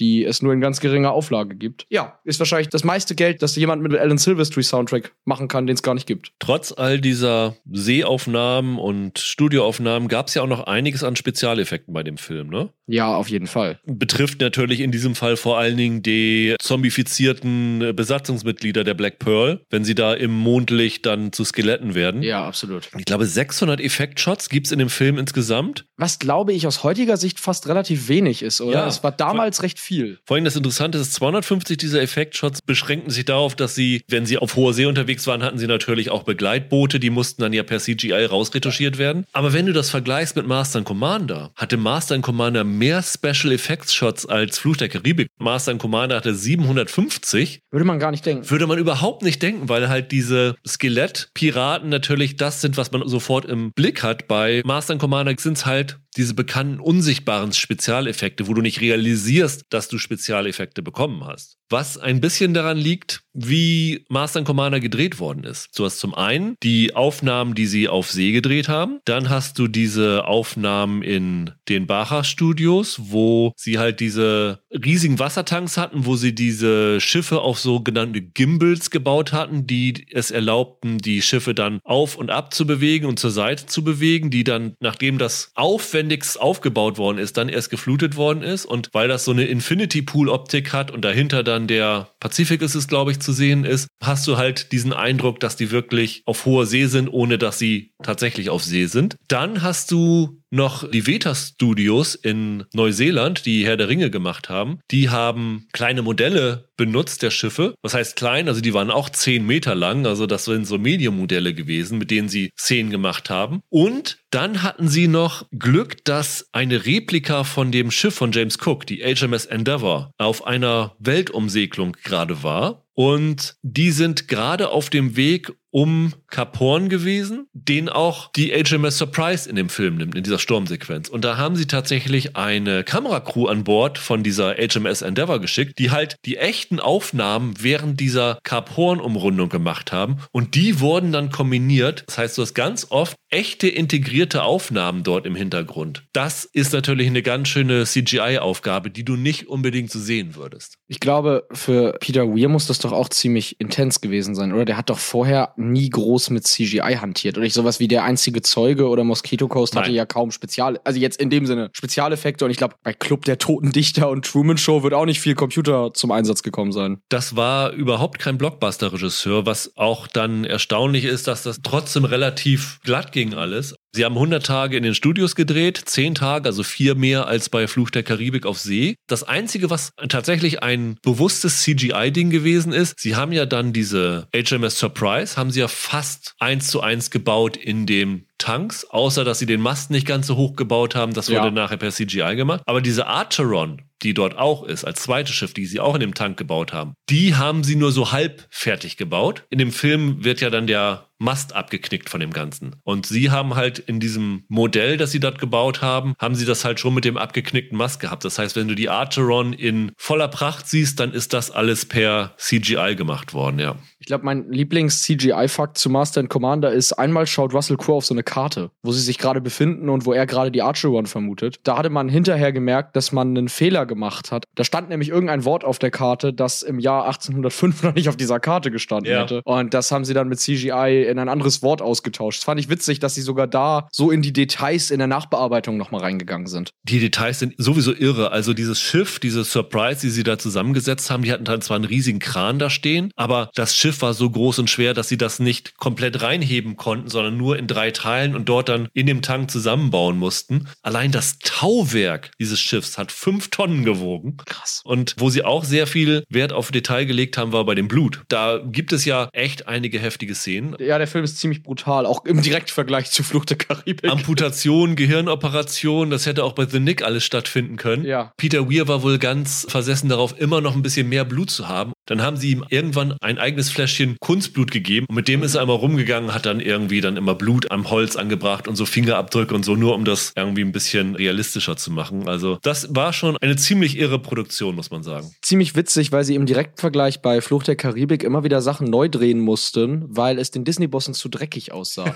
auf dem Boot. Die haben immer gesagt, na, das ist ja auch irgendwie a Kids-Movie und dann darf das nicht so schmuddelig und so, so düster aussehen. Dann musste auch diese Höhle dann, wo der Schatz liegt, durfte nicht zu sehr nach Höhle aussehen, sondern so ein bisschen halt nach Freizeitpark. Keine Spinnen und sowas. Richtig. Und dann mussten sie mehrfach Szenen nochmal drehen, weil sie gesagt haben, nee, also das ist uns zu schmuddelig Ja. da. Apropos schmutzig, Michael, lass uns doch mal reinen Tisch machen und zu unserem nächsten Duell kommen.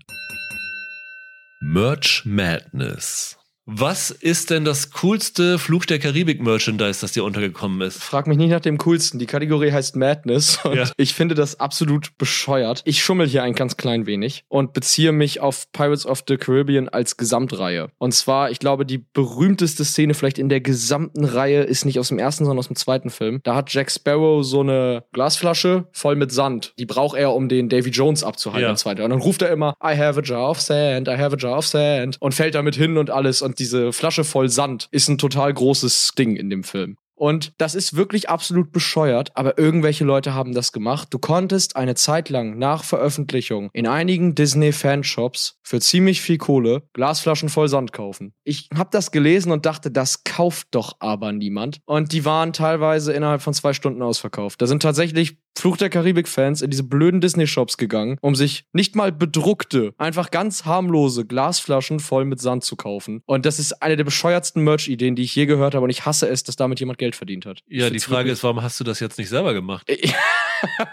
ja, gute Frage. Ich, also, ich habe das gehört und man manchmal bin ich einfach auch ein bisschen neidisch darauf, mit was für bekloppten Ideen einige Geld verdienen. Das offensichtlichste Merchandise für Master and Commander ist natürlich ein Nachbau der Fregatte HMS Surprise. Ja, klar. das es zu kaufen gibt von Mamoli. Kostet über 300 Euro, ist fast überall ausverkauft. Aber dann bin ich über etwas gestolpert, wo ich gedacht habe, das ist so geil, das hätte ich gerne zu Hause stehen. Okay. Und zwar gibt es wohl in limitierte Edition, weil der Film halt nicht so ein großer Erfolg geworden ist, wie sie sich das erhofft haben, ein Brettspiel. Und zwar von Front Porch. Front Porch Classics Master and Commander Game. Complete Bookshelf Edition heißt das Ding. Gab es mal bei eBay für 50 Dollar. Und es ist wirklich ein Spielbrett gibt es dabei. Es gibt so, ja, wie so Monopoly-Spielfiguren, die halt Schiffe sind. Es gibt eine ganz tolle Sanduhr für die Zeit und Würfel alles. Und es ist tatsächlich offizielles Merchandising. Also du hast dann auf dem Cover dieses Brettspiels ist Russell Crowe und das Poster von Master and Commander drauf, wo ich dachte, ey, das Ding, ich weiß gar nicht, ob ich es spielen würde, aber das fände ich echt ganz cool zu Hause stehen zu haben. Was mich wirklich wundert ist, ich habe nach sowas gesucht für Fluch der Karibik Ja. und bis auf ein Fluch der Karibik Monopoly habe ich sowas überhaupt nicht gefunden und es wundert mich, weil eigentlich würde man doch denken, dass Disney aus so einer Marke wie Fluch der Karibik irgendwie jeden Pfennig rausquetscht. Brettspiel zu Master of Commander ist dann schon ein lustiger Gegensatz, oder? Ja, Also, auf jeden Fall. Das würde man nicht erwarten und das Ja. finde ich irgendwie dann echt cool. eben, ja, absolut.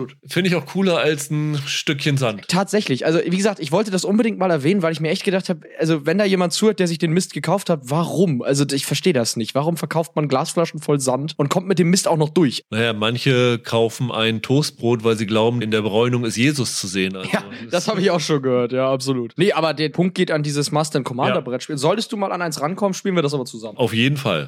Dann ziehe ich auf 4 zu 1 davon. Ich glaube, du musst den Rest gewinnen, um dieses Duell noch für dich entscheiden zu können. Das Duell an der Kinokasse hat eindeutig Fluch der Karibik für sich entschieden. Wenn wir Definitiv. jetzt zu unserer Rubrik Veröffentlichung kommen. Das Ding war ja nun ein Riesenhit. Was hat's weltweit eingespielt? Also der erste Flucht der Karibik hat 654 Millionen etwas weltweit gemacht. Bei einem Budget von 140 Millionen ist das schon sehr ansprechend. Davon übrigens alleine fast die Hälfte in Nordamerika. Also war vor allem da ein, in den USA ein Riesenhit. Seitdem hat die Reihe gefühlt in Europa immer mehr Kohle gemacht und in Nordamerika ist sie immer weiter abgestunken. Master and Commander dagegen hat nur weltweit 217 Millionen eingespielt. Für einen Film, der 150 Millionen gekostet hat, natürlich hinter den Erwartungen zurück. Weswegen es dann natürlich auch keine Fortsetzung gegeben hat. Er hat nicht mal geschafft, in den USA auf die 100 Millionen zu kommen, was ja immer so die entscheidende Marke ist. Wenn man Peter Weir fragt, lag es am Titel. Er war strikt dagegen, das ganze Master and Commander zu nennen. Er wollte es Far Side of the World genannt haben. Aber das Studio war strikt dagegen und hat ihn quasi überstimmt. Und er ist, glaube ich, mit 25 Millionen gestartet in den USA am 14. November, war dann nur auf Platz 2 hinter Elf, dem Weihnachtsfilm mit Will Ferrell. Danach kam dann auch noch Mike Myers mit Cat in the Head, also hatte dann ziemlich abgestunken gegen die Weihnachtsfilme und in der Jahresbilanz war es im Jahr 2003 der 31 erfolgreichste Film, noch schlechter als Daddy Daycare. Das tut weh. Das tut richtig weh, ja. Fluch der Karibik hingegen war damals der dritterfolgreichste Film in Nordamerika im Jahr 2003 hinter dem dritten Film Der Herr der Ringe Ja, und Findet Nemo und der vierterfolgreichste weltweit auch hinter Herr der Ringe und Findet Nemo und hinter Matrix Reloaded. einer der seltenen Filme, die in den letzten 20 Jahren tatsächlich noch ein Originalfilm gewesen sind, die richtige Hits gewesen sind. Der ne? wirklich so aus dem Nichts ein Franchise gestampft hat, ne? Ja. Im Nachhinein sagt man ja, dass das jetzt der Film war, der den sogenannten Piratenfilmfluch gebrochen hat. Den hat man ja in Hollywood irgendwann ausgerufen. Wir hatten vorhin gesagt, das letzte Mal waren in den 70ern Piratenfilme irgendwie ein Erfolg. Und seit 1976, seit dem Scharlachroten Piraten, war jeder große Hollywood-Piratenfilm irgendwie gefloppt, bis hin zu, wir sagten vorhin, die Piratenbraut. Und nach Waterworld soll irgendein ein größerer Produzent mal gesagt haben, dass man Filme auf hoher See nicht mehr verkaufen kann. Mit Fluch der Karibik war dieser Fluch schlagartig gebrochen und es gab dann, glaube ich, einige, die bei Master und Commander sagten, ach, da ist er wieder. Andererseits ist das bei der Kritik genau andersrum gewesen. Also, also Fluch der Karibik ist gut angekommen, gerade für so einen leichten Blockbuster. Also ich habe ja damals schon erzählt von der Pressevorführung, wo die Leute ihren Augen kaum glauben konnten, weil der Film so gut angekommen ist. Der hat jetzt bei Rotten Tomatoes immerhin 79% positiv, was für so einen Film ziemlich okay ist. 220 Kritiken. Master and Commander ist ein bisschen besser, 85% bei der gleichen Anzahl von Kritiken. Aber in der Intensität der Begeisterung klafft es ein bisschen weiter auseinander. Die kann man ja immer bei Metakritik ganz gut sehen. Da hat Master and Commander eine 81 und Fluch der Karibik eine 63. Also da ist dann schon die Schere ein bisschen größer. Aber wenn du dann die Publikumswertung siehst, Fluch der Karibik bei IMDb 8,0 bei einer Million Stimmen und Master and Commander 7,4 bei knapp einer Viertelmillion Stimmen. Ja, letzten Endes ist Fluch der Karibik ein Crowdpleaser per excellence, ne? Und Master und Commander ist mehr so ein, ja, auch wenn Peter Weir sagt, der Titel klang zu artsy, der Film ist ja auch ein wenig artsy, muss Ja. man sagen. Von daher nicht unbedingt überraschend. Das Überraschende ist dann tatsächlich angesichts der Beliebtheit von Master und Commander bei der Kritik, dass dann bei den Oscars ja nicht Russell Crowe, der glaube ich drei Jahre davor nominiert war als bester Hauptdarsteller, nominiert war, sondern Johnny Depp für seine lustige Rolle als Captain Jack Sparrow als bester Hauptdarsteller nominiert gewesen ist. Ich glaube, man kann gar nicht genug betonen, was für eine Leistung das von Depp ist, für so eine Rolle bei den Oscars überhaupt in Erwägung gezogen zu werden. Weil das ist eigentlich, Hauptrollen in Blockbustern werden nicht nominiert. Das kommt einfach nicht vor. Schon gar nicht diese cartoonigen Leute. Da haben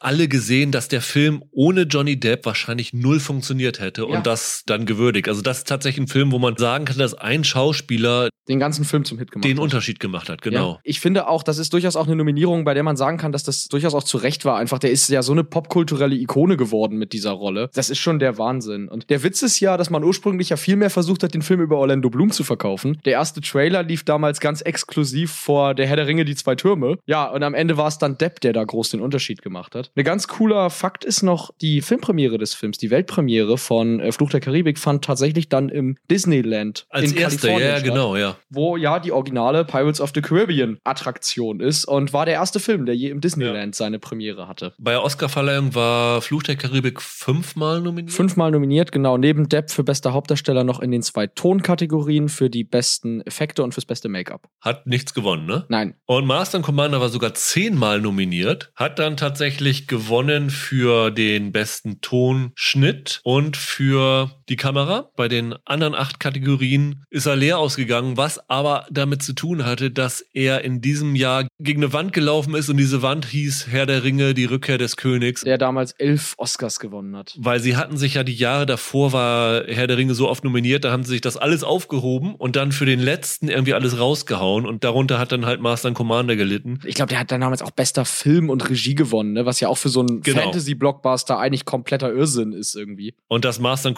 Commander dann irgendwie dann auch bei Ton und visuelle Effekte, gut, da war es ein bisschen unsichtbarer, aber bei Schnitt und sowas alles Kostüme dann verliert, das hatte natürlich mit Herr der Ringe zu tun. Also in einem normalen Jahr hätte er wahrscheinlich mehr als diese zwei Oscars abgeräumt. Ich denke ehrlich gesagt, dass auch Fluch der Karibik damals ganz klar den Make-up-Oscar bekommen hätte. Oder den Spezialeffekte-Oscar, ne? Weil diese Genau. Skelettpiraten sind natürlich schon ein Bild, das sonst in Erinnerung geblieben Ja, also ich glaube auch, dass Fluch der Karibik mehr geholt hätte, wenn damals nicht Herr der Ringe einfach alles dominiert hätte. Dann kommen wir zu unserem sechsten Duell. Popkultur, wo wir schauen, wo in der Popkultur haben sich diese Filme verewigt. Gibt es irgendwelche Zitate in Musikstücken, in Filmen, in Büchern, wo Fluch der Karibik oder Jack Sparrow zitiert worden ist, Michael? Ja, ich habe ehrlich gesagt ein knaller Argument hier. Ich bin großer Fan, so wie einige in meinem Freundeskreis, von einer Metalband aus Großbritannien, die heißt Bring Me the Horizon. Kennt man, glaube ich. Ja.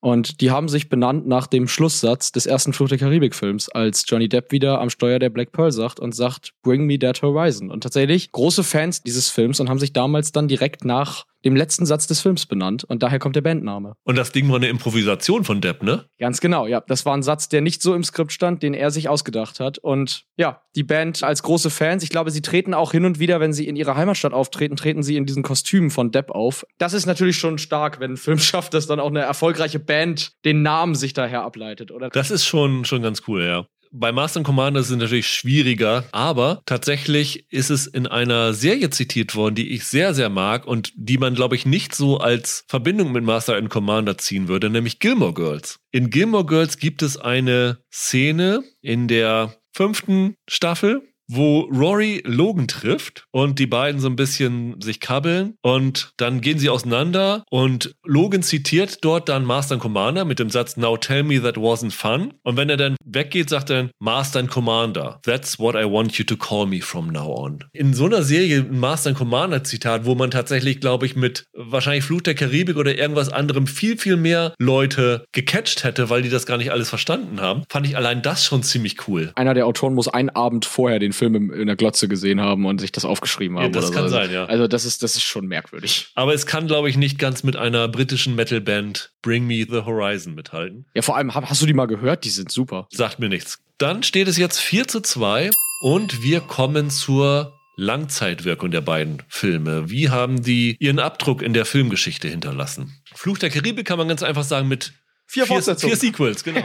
Richtig. Von denen vor allem das zweite abartig erfolgreich war. Also der Deadman's Chest 2006 war ein Riesenhit. Ich glaube, bei Fluch der Karibik braucht man keinem erklären, dass das seine Spuren überall in der Popkultur hinterlassen hat. Jack Sparrow ist mittlerweile fast einer der bekanntesten Helden aus diesem ganzen Disney-Kosmos. Ich glaube, jeder kennt die Musik von Zimmer und Bartel, dieses berühmte Musikstück. Bei mir persönlich, als äh, ich Abitur gemacht habe, lief das als Einlaufmusik. Wir hatten nämlich als Motto beim Abi damals Fluch der Karibik. Ich glaube, es hat Johnny Depp zu einer zweiten Karriere verholfen, die noch viel größer war als seine erste. Und ihn ja, glaube ich, zu dem Shootingstar für absurde Rollen von da an gemacht, noch mehr als er es vorher gewesen ist. Auch die Karriere von Keira Knightley ist dadurch befeuert worden wie sonst was und die ist ein ganz großer Star geworden. Was man auf jeden Fall noch sagen muss, ist, dass die Ikonografie dieser Reihe sich überall wiederfindet. Für unser Duell eben habe ich mir ja jetzt diese Band ausgesucht, aber es gibt, glaube ich, wenn du das in der IMDb nachguckst, wo überall auf Flucht der Karibik angespielt wird, da kommst du, glaube ich, auf hunderte von Einträgen. Also das ist wirklich so ein Ding, wie in den 80ern vielleicht Indiana Jones und Zurück in die Zukunft waren. Wirklich so ein Phänomen geworden. Eine ganz deutliche Langzeitwirkung war ja auch die Veränderung von der Attraktion in Disney World und Disneyland. Ja, selber. genau, richtig. Die ist dann auch äh, auf einmal das Ding geworden im Disneyland, mit der alle fahren wollten. Das ist ja das eine. Und andererseits ist die, hat sich die Attraktion auch wesentlich geändert dann. Ne? Die wurde an, an Sachen aus dem Film angepasst. Ja, vor allen Dingen haben sie Jack Sparrow dann da integriert, Richtig, ganz genau. nicht Und, da drin war. unter anderem. Aber Ja. auch Szenen aus dem Film sind dann irgendwie noch mehr da irgendwie eingeflossen. Ne? Ja, ja. Und du hattest vorhin gesagt, dass du nach Brettspielen gesucht hast. Also es Mhm. gab natürlich kein eigenes, aber diese Lizenz Fluch der Karibik war ja ein großes Ding, dass du ja tatsächlich von Spiel des Lebens, von Monopoly, von Stratego und natürlich auch von Schiffe versenken eine Fluch Richtig. der Karibik Edition dann kaufen konntest. Richtig. Also mit dem Label Fluch der Karibik oder Pirates of the Caribbean, da haben sie natürlich richtig, richtig viel Kohle noch gemacht. Auch Videospiele gibt es zehn Stück, glaube ich, oder so. Ja, und es gibt diese Kingdom Hearts-Reihe von Disney, wo Jack Sparrow dann auch eine spielbare Figur und so wurde. Ich glaube wirklich, das ist einfach eines der großen Phänomene jetzt in Hollywood im 21. Jahrhundert bislang gewesen, diese Reihe. Und man sieht ja, selbst jetzt nach fünf Filmen, wo Depp mittlerweile ja eine Figur geworden ist, die für viele Studios nicht mehr so richtig tragbar ist aktuell, versuchen sie ja trotzdem dann jetzt ohne ihn oder so dann noch irgendwie einen weiteren Film zu machen, weil diese IP einfach sich so gut verkauft. Eine Serie wie Black Sails wäre wahrscheinlich ohne Fluch der Karibik auch nicht möglich gewesen, oder? Ja, ich denke auch, ja. Dazu kommt ja noch, dass das Erfolgskonzept von Fluch der Karibik immer wieder versucht wurde, von Disney zu wiederholen. Man hatte dann ja den Gore Verbinski, den Regisseur, und Johnny Depp auch ein paar Jahre später für den Film The Lone Ranger rangeholt, wo sie so eine alte Western ich glaube, TV-Serie war das damals oder Hörspielreihe, neu aufgelegt haben als großen Kinofilm. Spektakulär gefloppt. Beruhte aber auch ganz stark auf dieser Flucht der Karibik-Formel. Hatte dann auch ein Drehbuch von Elliot und Rosso. Und jetzt vor kurzem gab es den Film Jungle Cruise. Genau. Mit Dwayne The Rock Johnson und Emily Blunt, der auf einer Themenpark-Attraktion im Disney-Park beruht. Die genauso langweilig ist wie die Flucht der Karibik-Attraktion. Also man sieht halt, dass Disney selber immer wieder versucht hat, diesen Erfolg zu kopieren, aber es ist ihnen nie wieder gelungen. Ich habe vorhin schon erwähnt, Haunted Mansion mit äh, Eddie Murphy haben sie ja auch dann als nächstes versucht. Ich glaube, das war die erste Reaktion darauf. Dann haben sie ja nochmal diesen Tower of Terror als Film versucht. Und ich meine sogar, dieser Dinosaur-Film sei auf einer Animal Kingdom-Geschichte basierend gewesen wie gesagt, ich glaube, Johnny Depp ist mittlerweile so auf Jack Sparrow dann auch festgelegt gewesen. Der hat dann ja zum Beispiel Alice im Wunderland diesen Hutmacher gespielt. Da hat man immer gesagt, das war Jack Sparrow mit dem Hut. Ja. In Scheige Schokoladenfabrik hat er den Willy Wonka gespielt. Da hat man gesagt, das ist Jack Sparrow weiß angemalt. In Dark Shadows war ein Vampir. Da hat man gesagt, das ist Jack Sparrow als Vampir und so weiter. Kennst du den Film Wenn Träume fliegen lernen? Ja. Dieser ja. Finding Neverland. Da gibt's ja eine Szene, in der die Figur von Depp so eine Kindergeschichte erzählt und dann versucht, von den Piraten zu erzählen, von Captain Hook. Und da spricht er kurz dann in dem Slang, in dem er als Jack Sparrow spricht. Also der ist da nie wieder von weggekommen.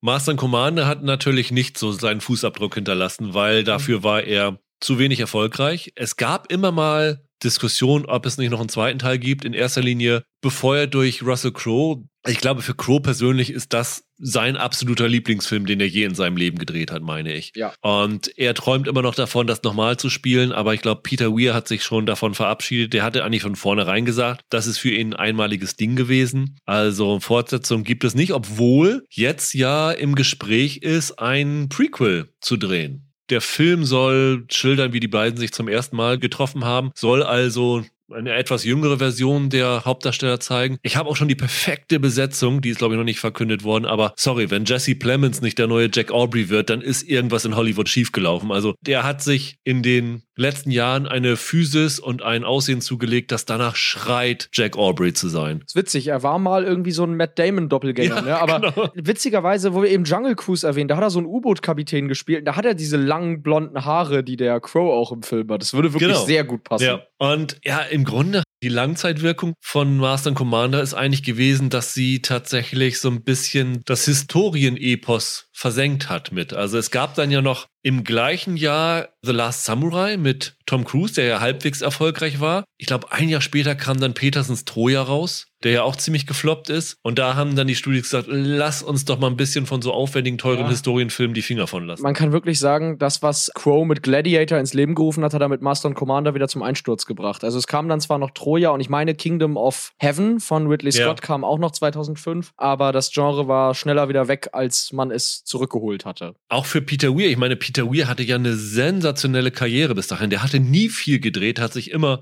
ein paar Jahre Pause gelassen zwischen seinen Filmen, aber was er davor hatte, er hatte der einzige Zeuge, Club der Toten Dichter, Truman Show, dann kam Master and Commander und das war fast sein Karriereende, ne? Ja. Danach hat er ja nur noch diesen The Way Back gemacht, der jetzt auch nicht großen Einschlag hatte. Und das war's. Finde ich sehr schade, weil ich liebe eigentlich alles, was Peter Weir gemacht hat. Und wenn jetzt Master and Commander so ein bisschen sein Ansehen in Hollywood beschädigt hat, fände ich das sehr, sehr schade, weil es wäre ungerecht, ja. Wobei ich mich frage, ob es wirklich damit zu tun hat oder ob Weir dann nicht generell, der ist doch schon etwas älter jetzt, ne? Ob der sich nicht einfach generell ein bisschen mehr zurückgezogen hat. Gerade weil der ja einer war, der nie den Anschein gemacht hat, dass er so ein Ich drehe so lange, bis ich tot umfalle Typ wie Ridley Scott oder so ist. Weiß ich gar nicht, ob das tatsächlich so, weil letzten Endes der Film hat ja doch ein wenig Geld gemacht. Ne? Es war jetzt kein kolossaler Flop am Ja. Ende. Also er hat ja trotzdem etwas eingespielt. Der Einzige, der so ein bisschen so einen Karriereschub von dem Film bekommen hat, gefühlt, ist Max Pirkes, der den Lord Blakeney gespielt hat. Diesen einen Jungen, der auf Ja. dem Schiff unterwegs ist. Der ist kurz danach gecastet worden als Octavius in der Serie Rome.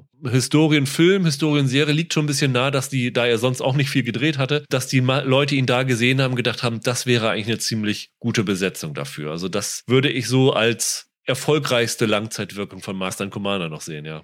Dann lass uns zu unserem siebten Duell kommen, Michael. Ansichtssache, wo wir Kritiken raussuchen, die ein bisschen aus der Art geschlagen sind. Wer hat sich denn bei Fluch der Karibik mit seiner Kritik deiner Meinung nach in die Nesseln gesetzt, Michael?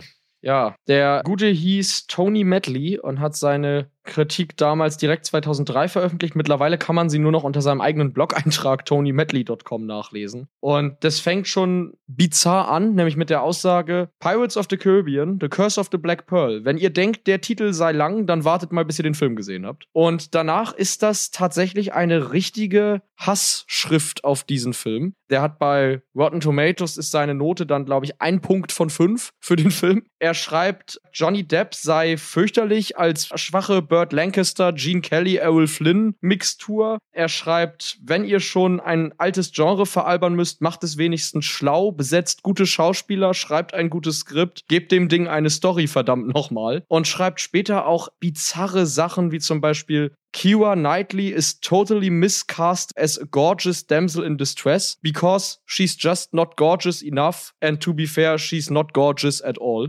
Also dem Mann kann ich nur sagen, du hast Kira Knightley 2005 nicht in echte interviewt, sonst würdest du anders denken darüber, ja. Also es ist völliger Blödsinn. Er schreibt später, der Film sei auch tonal total misslungen, weil er sich über Alkoholismus lustig mache, wo ich nicht mal genau weiß, was er meint, außer dass Johnny Depp immer so ein bisschen lallt in der Rolle. Ja, wahrscheinlich. Aber trotzdem etwas bizarr, weil das nicht so richtig ein Thema im Film ist. Und schreibt am Ende, der einzige Grund, weshalb er sich erklären kann, dass der Film so gemocht wird, ist, weil er im selben Jahr veröffentlicht wurde wie Drei Engel für Charlie 2 und Liga der außerordentlichen Gentlemen. Fügt aber hinzu, dass der Film nur ganz, ganz minimal besser ist als diese zwei. Okay. Also so einen ganz großen Verriss habe ich nicht, aber die Punkte, die hier der gute David Keys von Cinemafile angibt, kann ich für Master Commander überhaupt nicht nachvollziehen, weil das erste, was mich schon mal richtig aufregt, er sagt, Patrick O'Brien mag auf dem Papier einige sehr gute Geschichten erzählt haben. Das klingt auch so ein bisschen, als ob er die Bücher nicht mag, Ja. wenn er sie überhaupt gelesen hat. Tatsächlich, ja. Aber diese Verfilmung lässt vermuten, dass die Autoren nur die Cliff Notes studiert haben. Und sagt dann über Peter Weir, jemand sollte diese Geschichten das nächste Mal jemandem geben, der den Instinkt hat, sie richtig zu erzählen. Oha, das ist schon hart. Also zum einen die Vorlage zu bereisen und zum anderen Peter Weir. Es gibt bestimmt Sachen, die man an Master und Commander kritisieren kann. Aber diese beiden Punkte, nämlich die Geschichte, die da zugrunde liegt Und die Regie. und, und die Regie, sind die einzigen Punkte, die man absolut nicht dazu zählen kann. Und für mich ist diese Kritik von David Keys deswegen völlig am Ziel vorbei. Teilen wir uns? Ich würde sagen, den Teil. Dann haben wir viereinhalb zu zweieinhalb und du kannst mit dem Quizduell, wenn du Glück hast, noch den Ausgleich schaffen. Ja. Aber ehrlich, Tony Medley, Kira Knightley's just not gorgeous. Was Ja. zur Hölle? Also bitte. Na gut. Selbst wenn, was hat das in der Kritik zu suchen? Ja, Also, auch das stimmt, ja. völliger, völliger Mist. Apropos Kritik. Jetzt kommen wir zu dem Punkt, wo wir die beiden Filme ja nochmal angeschaut haben, aus heutiger Sicht sagen, wie wir sie finden. Beziehungsweise der Running Gag des Ganzen. Michael, wann hast du die Filme denn eigentlich zum ersten Mal gesehen? Äh, Fluch der Karibik mit zehn Jahren oder so, also als Kind. Master und Commander erst ein paar Jahre später. Weiß ich nicht, da war ich vielleicht 16, 17 oder so. Was beide Filme absolut gemein haben, ist, dass ich sie vom ersten Mal an toll fand. Ich glaube, Fluch der Karibik, das war für einen Zehnjährigen natürlich genau der richtige Film, weil einfach eine große Abenteuergeschichte mit lustigen Figuren und ich fand das ganz, ganz toll. Und Master und Commander war dann, glaube ich, nochmal ein anderes Erlebnis dann auch, als ich den kennengelernt habe. Fluch der Karibik ist einer der Filme, wenn ich so drüber nachdenke, als ich ihn damals gesehen habe, die fast von der ersten Szene an mein Herz gewonnen hatten. Die erste Szene ist ja eigentlich so diese Bond-mäßige Vorgeschichte, die dann erzählt wird Wo sie mit noch der Kinder Überfahrt sind, und ja. dem kleinen Mädchen Ja. und dem jungen Will Turner und sowas alles. Aber die eigentlich richtig erste Szene ist ja die, wo Jack Sparrow mit seiner Jolle da ankommt in dem Hafen und untergeht und auf den Pier geht. Und von dieser Szene an, also wirklich von der ersten Sekunde, wo Jack Sparrow zu sehen war, hatte der Film mich gewonnen. Das ist irgendwie so, diese Figur ist so lustig und diese ganze Attitüde, wie er da ankommt, diese ganze Art. Und ich habe, wie gesagt, selten in einem Kino so eine überraschte und lautstarke Heiterkeit erlebt wie bei dem Film. Gerade bei so Pressevorführungen, wo ja ganz oft so Recht steife Stimmung herrscht. Genau. Von daher war das damals wirklich vielleicht in dem Jahr der Unterhaltungsfilm des Jahres. Ich denke definitiv, oder? Also vor allem überraschend, dass der so ein Crowdpleaser wurde und sich so festgesetzt hat in popkulturell in einem Jahr, in dem ja eigentlich Herr der Ringe 3 wirklich das Event hätte des Jahres sein sollen. Finde ich das schon bemerkenswert, dass der so durchgeschlagen ist. Und auch verdientermaßen. Also er ist heute noch so gut. Hast du die beiden eigentlich im Kino gesehen? Nee, die habe ich nicht im Kino gesehen. Ich habe die, wie gesagt, dann nur äh, zu Hause dann irgendwann. Weil ich habe. Master and Commander ja dann auch im Kino gesehen, als er 2003 rauskam und da war ich auch hin und weg. Also das Ding auf einer Leinwand zu sehen, das ist echt schon was Besonderes. Ist es die Leinwand oder sind es die Lautsprecher? Ja, Weil- das ist nämlich das Ding. Weil das muss ich sagen, ich habe ihn das erste Mal im Kino gesehen. Dann habe ich ihn das zweite Mal zu Hause gesehen mit einer Surround-Anlage. Und ich habe ihn dann ab und zu noch mal im Fernsehen, wenn er dann auf Vox lief. Überraschenderweise ist der ja auch in den Wiederholungen, glaube ich, in Deutschland recht gut im Fernsehen in der Quote gewesen. Ja. Möchte man gar nicht meinen. Da habe ich dann das so teilweise gesehen und jetzt habe ich ihn ja hier noch mal gesehen, aber auf einem normalen Fernseher ohne Surround. Und ich muss sagen, dass er mir da weniger gut gefallen hat als bei den Malen davor. Und ich bin mir ziemlich sicher, dass es an der Soundkulisse liegt. Ich kenne keinen Film, der so sehr vom Sound lebt wie Master and Commander. Wenn dann irgendwie du die Taue hinten hörst oder den Wind pfeifen hörst. Naja, gerade die erste Szene, also wenn dann das erste Mal aus dem Nichts, aus dem Nebel heraus die Archeron, das Schiff von Aubrey angreift und diese erste Kanonenkugel da das Schiff zerberstet. Genau. Da zuckst du ja richtig zusammen mit einer lauten Soundanlage. Ich Ja. habe ihn mir jetzt auch für den Podcast nochmal mit meinem Lautsprechern angeguckt und da kommen die Nachbarn dann schnell klopfen, Ja. wenn man vergessen hat, dass man Auf- das recht leise drehen Auf muss. jeden Fall. Witzigerweise dafür, dass in dem Film ja gar nicht so viel Action ist wie in Fluch der Karibik, ist es ein extrem lauter Film und einer, der dich extrem in den Sitz drückt. Auch dieses, ist glaube ich ganz am Anfang, wenn sie im Nebel unterwegs sind und der eine sagt, sie hätten ein Schiff gesehen und Aubrey dann mit Ausschau hält. Genau, das ist das. Also du, du hörst in dem Film, wie der Wind weg ist. So ist es. Und dieser Moment, da dreht er sich nochmal da um. dreht er sich nochmal um. Und es gibt ein ziemlich cooles YouTube-Video, wo erklärt wird, warum das so ist, warum in, er in dieser Szene so reagiert, was das bedeutet, wenn du den Wind nicht mehr hören kannst und sowas alles. Dass du nämlich weißt, dass da hier etwas ist, wenn du den Wind nicht mehr hörst. Das fand ich ziemlich klug. Also da haben sie auch da auf die Details geachtet. Also die Soundkulisse bei Master Commander ist unfassbar. Und der Auftakt ist, was so das Chaos angeht, ist fast wie die Auftaktszene von Saving Private Ryan, so ein bisschen bei Master Commander. Finde ich auch. Ich finde, es ist eine der coolsten Auftaktszenen, die irgendein Film hat, weil er dich komplett in dieses Szenario reinschmeißt. Und ich glaube, wenn du zu dem Zeitpunkt im Kinosaal noch Leute hast, die nebenbei noch so an ihrem Popcorn rascheln und noch sich noch irgendwas zuflüstern, spätestens nach der Szene ist für zwei Stunden Ruhe, weil dich das so überrascht und überwältigt. Also ich finde, diese erste Szene ist pures Überwältigungskino in einem recht künstlerischen Arthouse-Film ja fast. Das ist schon ganz groß. Was ich auch interessant fand, ist, wie du mit der Inszenierung sehen kannst, worauf die Filme ihren Fokus legen. Also, wenn Mhm. du Fluch der Karibik guckst, du siehst als erstes Jack Sparrow groß im Bild. Und wenn du Master and Commander guckst, dann geht es über dieses Schiff und du siehst alle dieses kleine Bordpersonal und als aller allerletztes kommt Jack Aubrey ins Bild dort. Ja. Fluch der Karibik ist auf den Kapitän zugeschnitten und Master and Commander ist auf die ganze Crew zugeschnitten. Ja. Ich habe mir als Vergleich lustigerweise für Master and Commander aufgeschrieben, das ist nicht irgendwie wie ein Errol Flynn Piratenfilm wie Fluch der Karibik oder Mauterei auf der Bounty oder irgendwas. Für mich ist das wie Downton Abbey. Ja. Du hast hier Upstairs, Downstairs. Du siehst dann Genau. ja auch die Offiziere oben beim Feiern und du bist aber auch unten bei den Leuten unter Deck und lernst dann halt wirklich die Hierarchie und den Ablauf und das Zusammenspiel auf einem Schiff perfekt kennen. Und das ist halt Upstairs, Downstairs. Das ist eine als Actionfilm oder als Abenteuerfilm ge getarnte Gesellschaftsstudie in gewisser Weise. Es ist letzten Endes ein sozusagen Charakterstück, wo dadurch, dass die auf diesem Schiff zusammengetan sind, hast du so eine Miniaturausgabe der damaligen britischen Gesellschaft. Ich finde ganz bezeichnend, ich glaube, einer der, der besten Momente für mich im Film ist gleich zu Beginn, wenn das erste Mal ein kleiner Junge ins Bild kommt und man denkt, was machen denn die Zwölfjährigen oder Zehnjährigen da auf dem Boot als äh, Matrosen? Und äh, als das Schiff dann zerschossen wird, hat einer danach ja auch direkt seinen Arm so putt, dass er ihm Ja. abgeschnitten werden muss. Ich finde, was das Großartige an Master und Commander ist, dass er komplett dem Drang widersteht, seine Geschichte irgendwie metaphorisch aufzuladen oder da irgendwie eine tiefere Bedeutung drin zu suchen. Das ist schlicht eine brutale, von Männern logischerweise dominierte Abenteuergeschichte, die genau so hätte stattfinden können in dieser Zeit. Das ist eigentlich das große Kompliment, das man diesem Film machen muss, dass er gar nicht versucht, mehr zu erzählen, als er erzählt.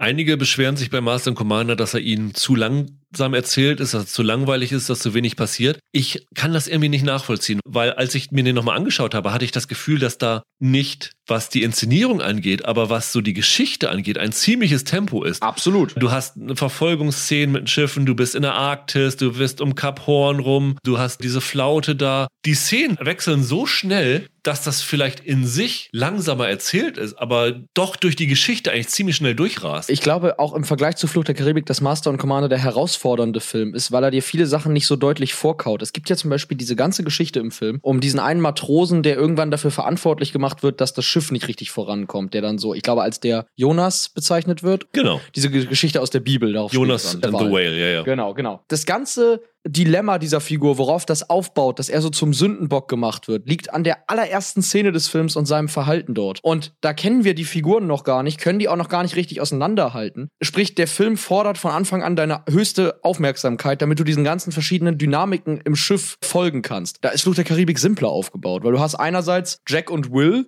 die sich da kabbeln auf der Suche nach Elizabeth und du hast Elizabeth und den Barbossa, wo sie halt die Gefangene ist und er sie da irgendwie mitnimmt. Der Film ist sehr viel leichter aufgebaut und ich find's lustig, dass Master und Commander als so lang empfunden wird und Fluch der Karibik als so kurzweilig, weil sie, glaube ich, fast genau gleich lang sind. Die sind beide über zwei Stunden lang, ja, ja. Ja. Aber ich muss auch sagen, Fluch der Karibik, ich habe ihn jetzt, glaube ich, fünf, sechs, sieben Mal gesehen. Er macht schon immer noch Spaß. Also der Ja. nutzt sich überraschend wenig ab. Total. Und ich weiß nicht, ob es daran liegt, weil diese Performance von Johnny Depp so zeitlos ist oder ob es einfach Spaß macht, so Piratenfilme zu gucken, weil das irgendwie so einen kindlichen Urinstinkt oder so in, in uns erfüllt. Aber der ist einfach auch gut, was so die Action und so angeht, choreografiert. Absolut. Ich glaube, dieser erste Schwertkampf zwischen Will und Jack Ja. oben auf den Dielen vom Dach stehen, weißt du, und dann mit da diesem Wagen, mit dieser Wippe und sowas Genau, alles. das Ja, ist ja. schon ziemlich sensationell, muss man sagen. Und auch die Kämpfe dann gegen diese Skelett-Crew, wo man dann merkt, ja, die kannst du halt nicht töten, weil du nur zwischen den Knochen rumstocherst. Das ist schon eine coole Idee und es sieht auch richtig gut aus. Ich finde übrigens, so toll Jack Sparrow und Johnny Depp im Film auch ist, so unfassbar blass läuft der Orlando Bloom da durch den Film.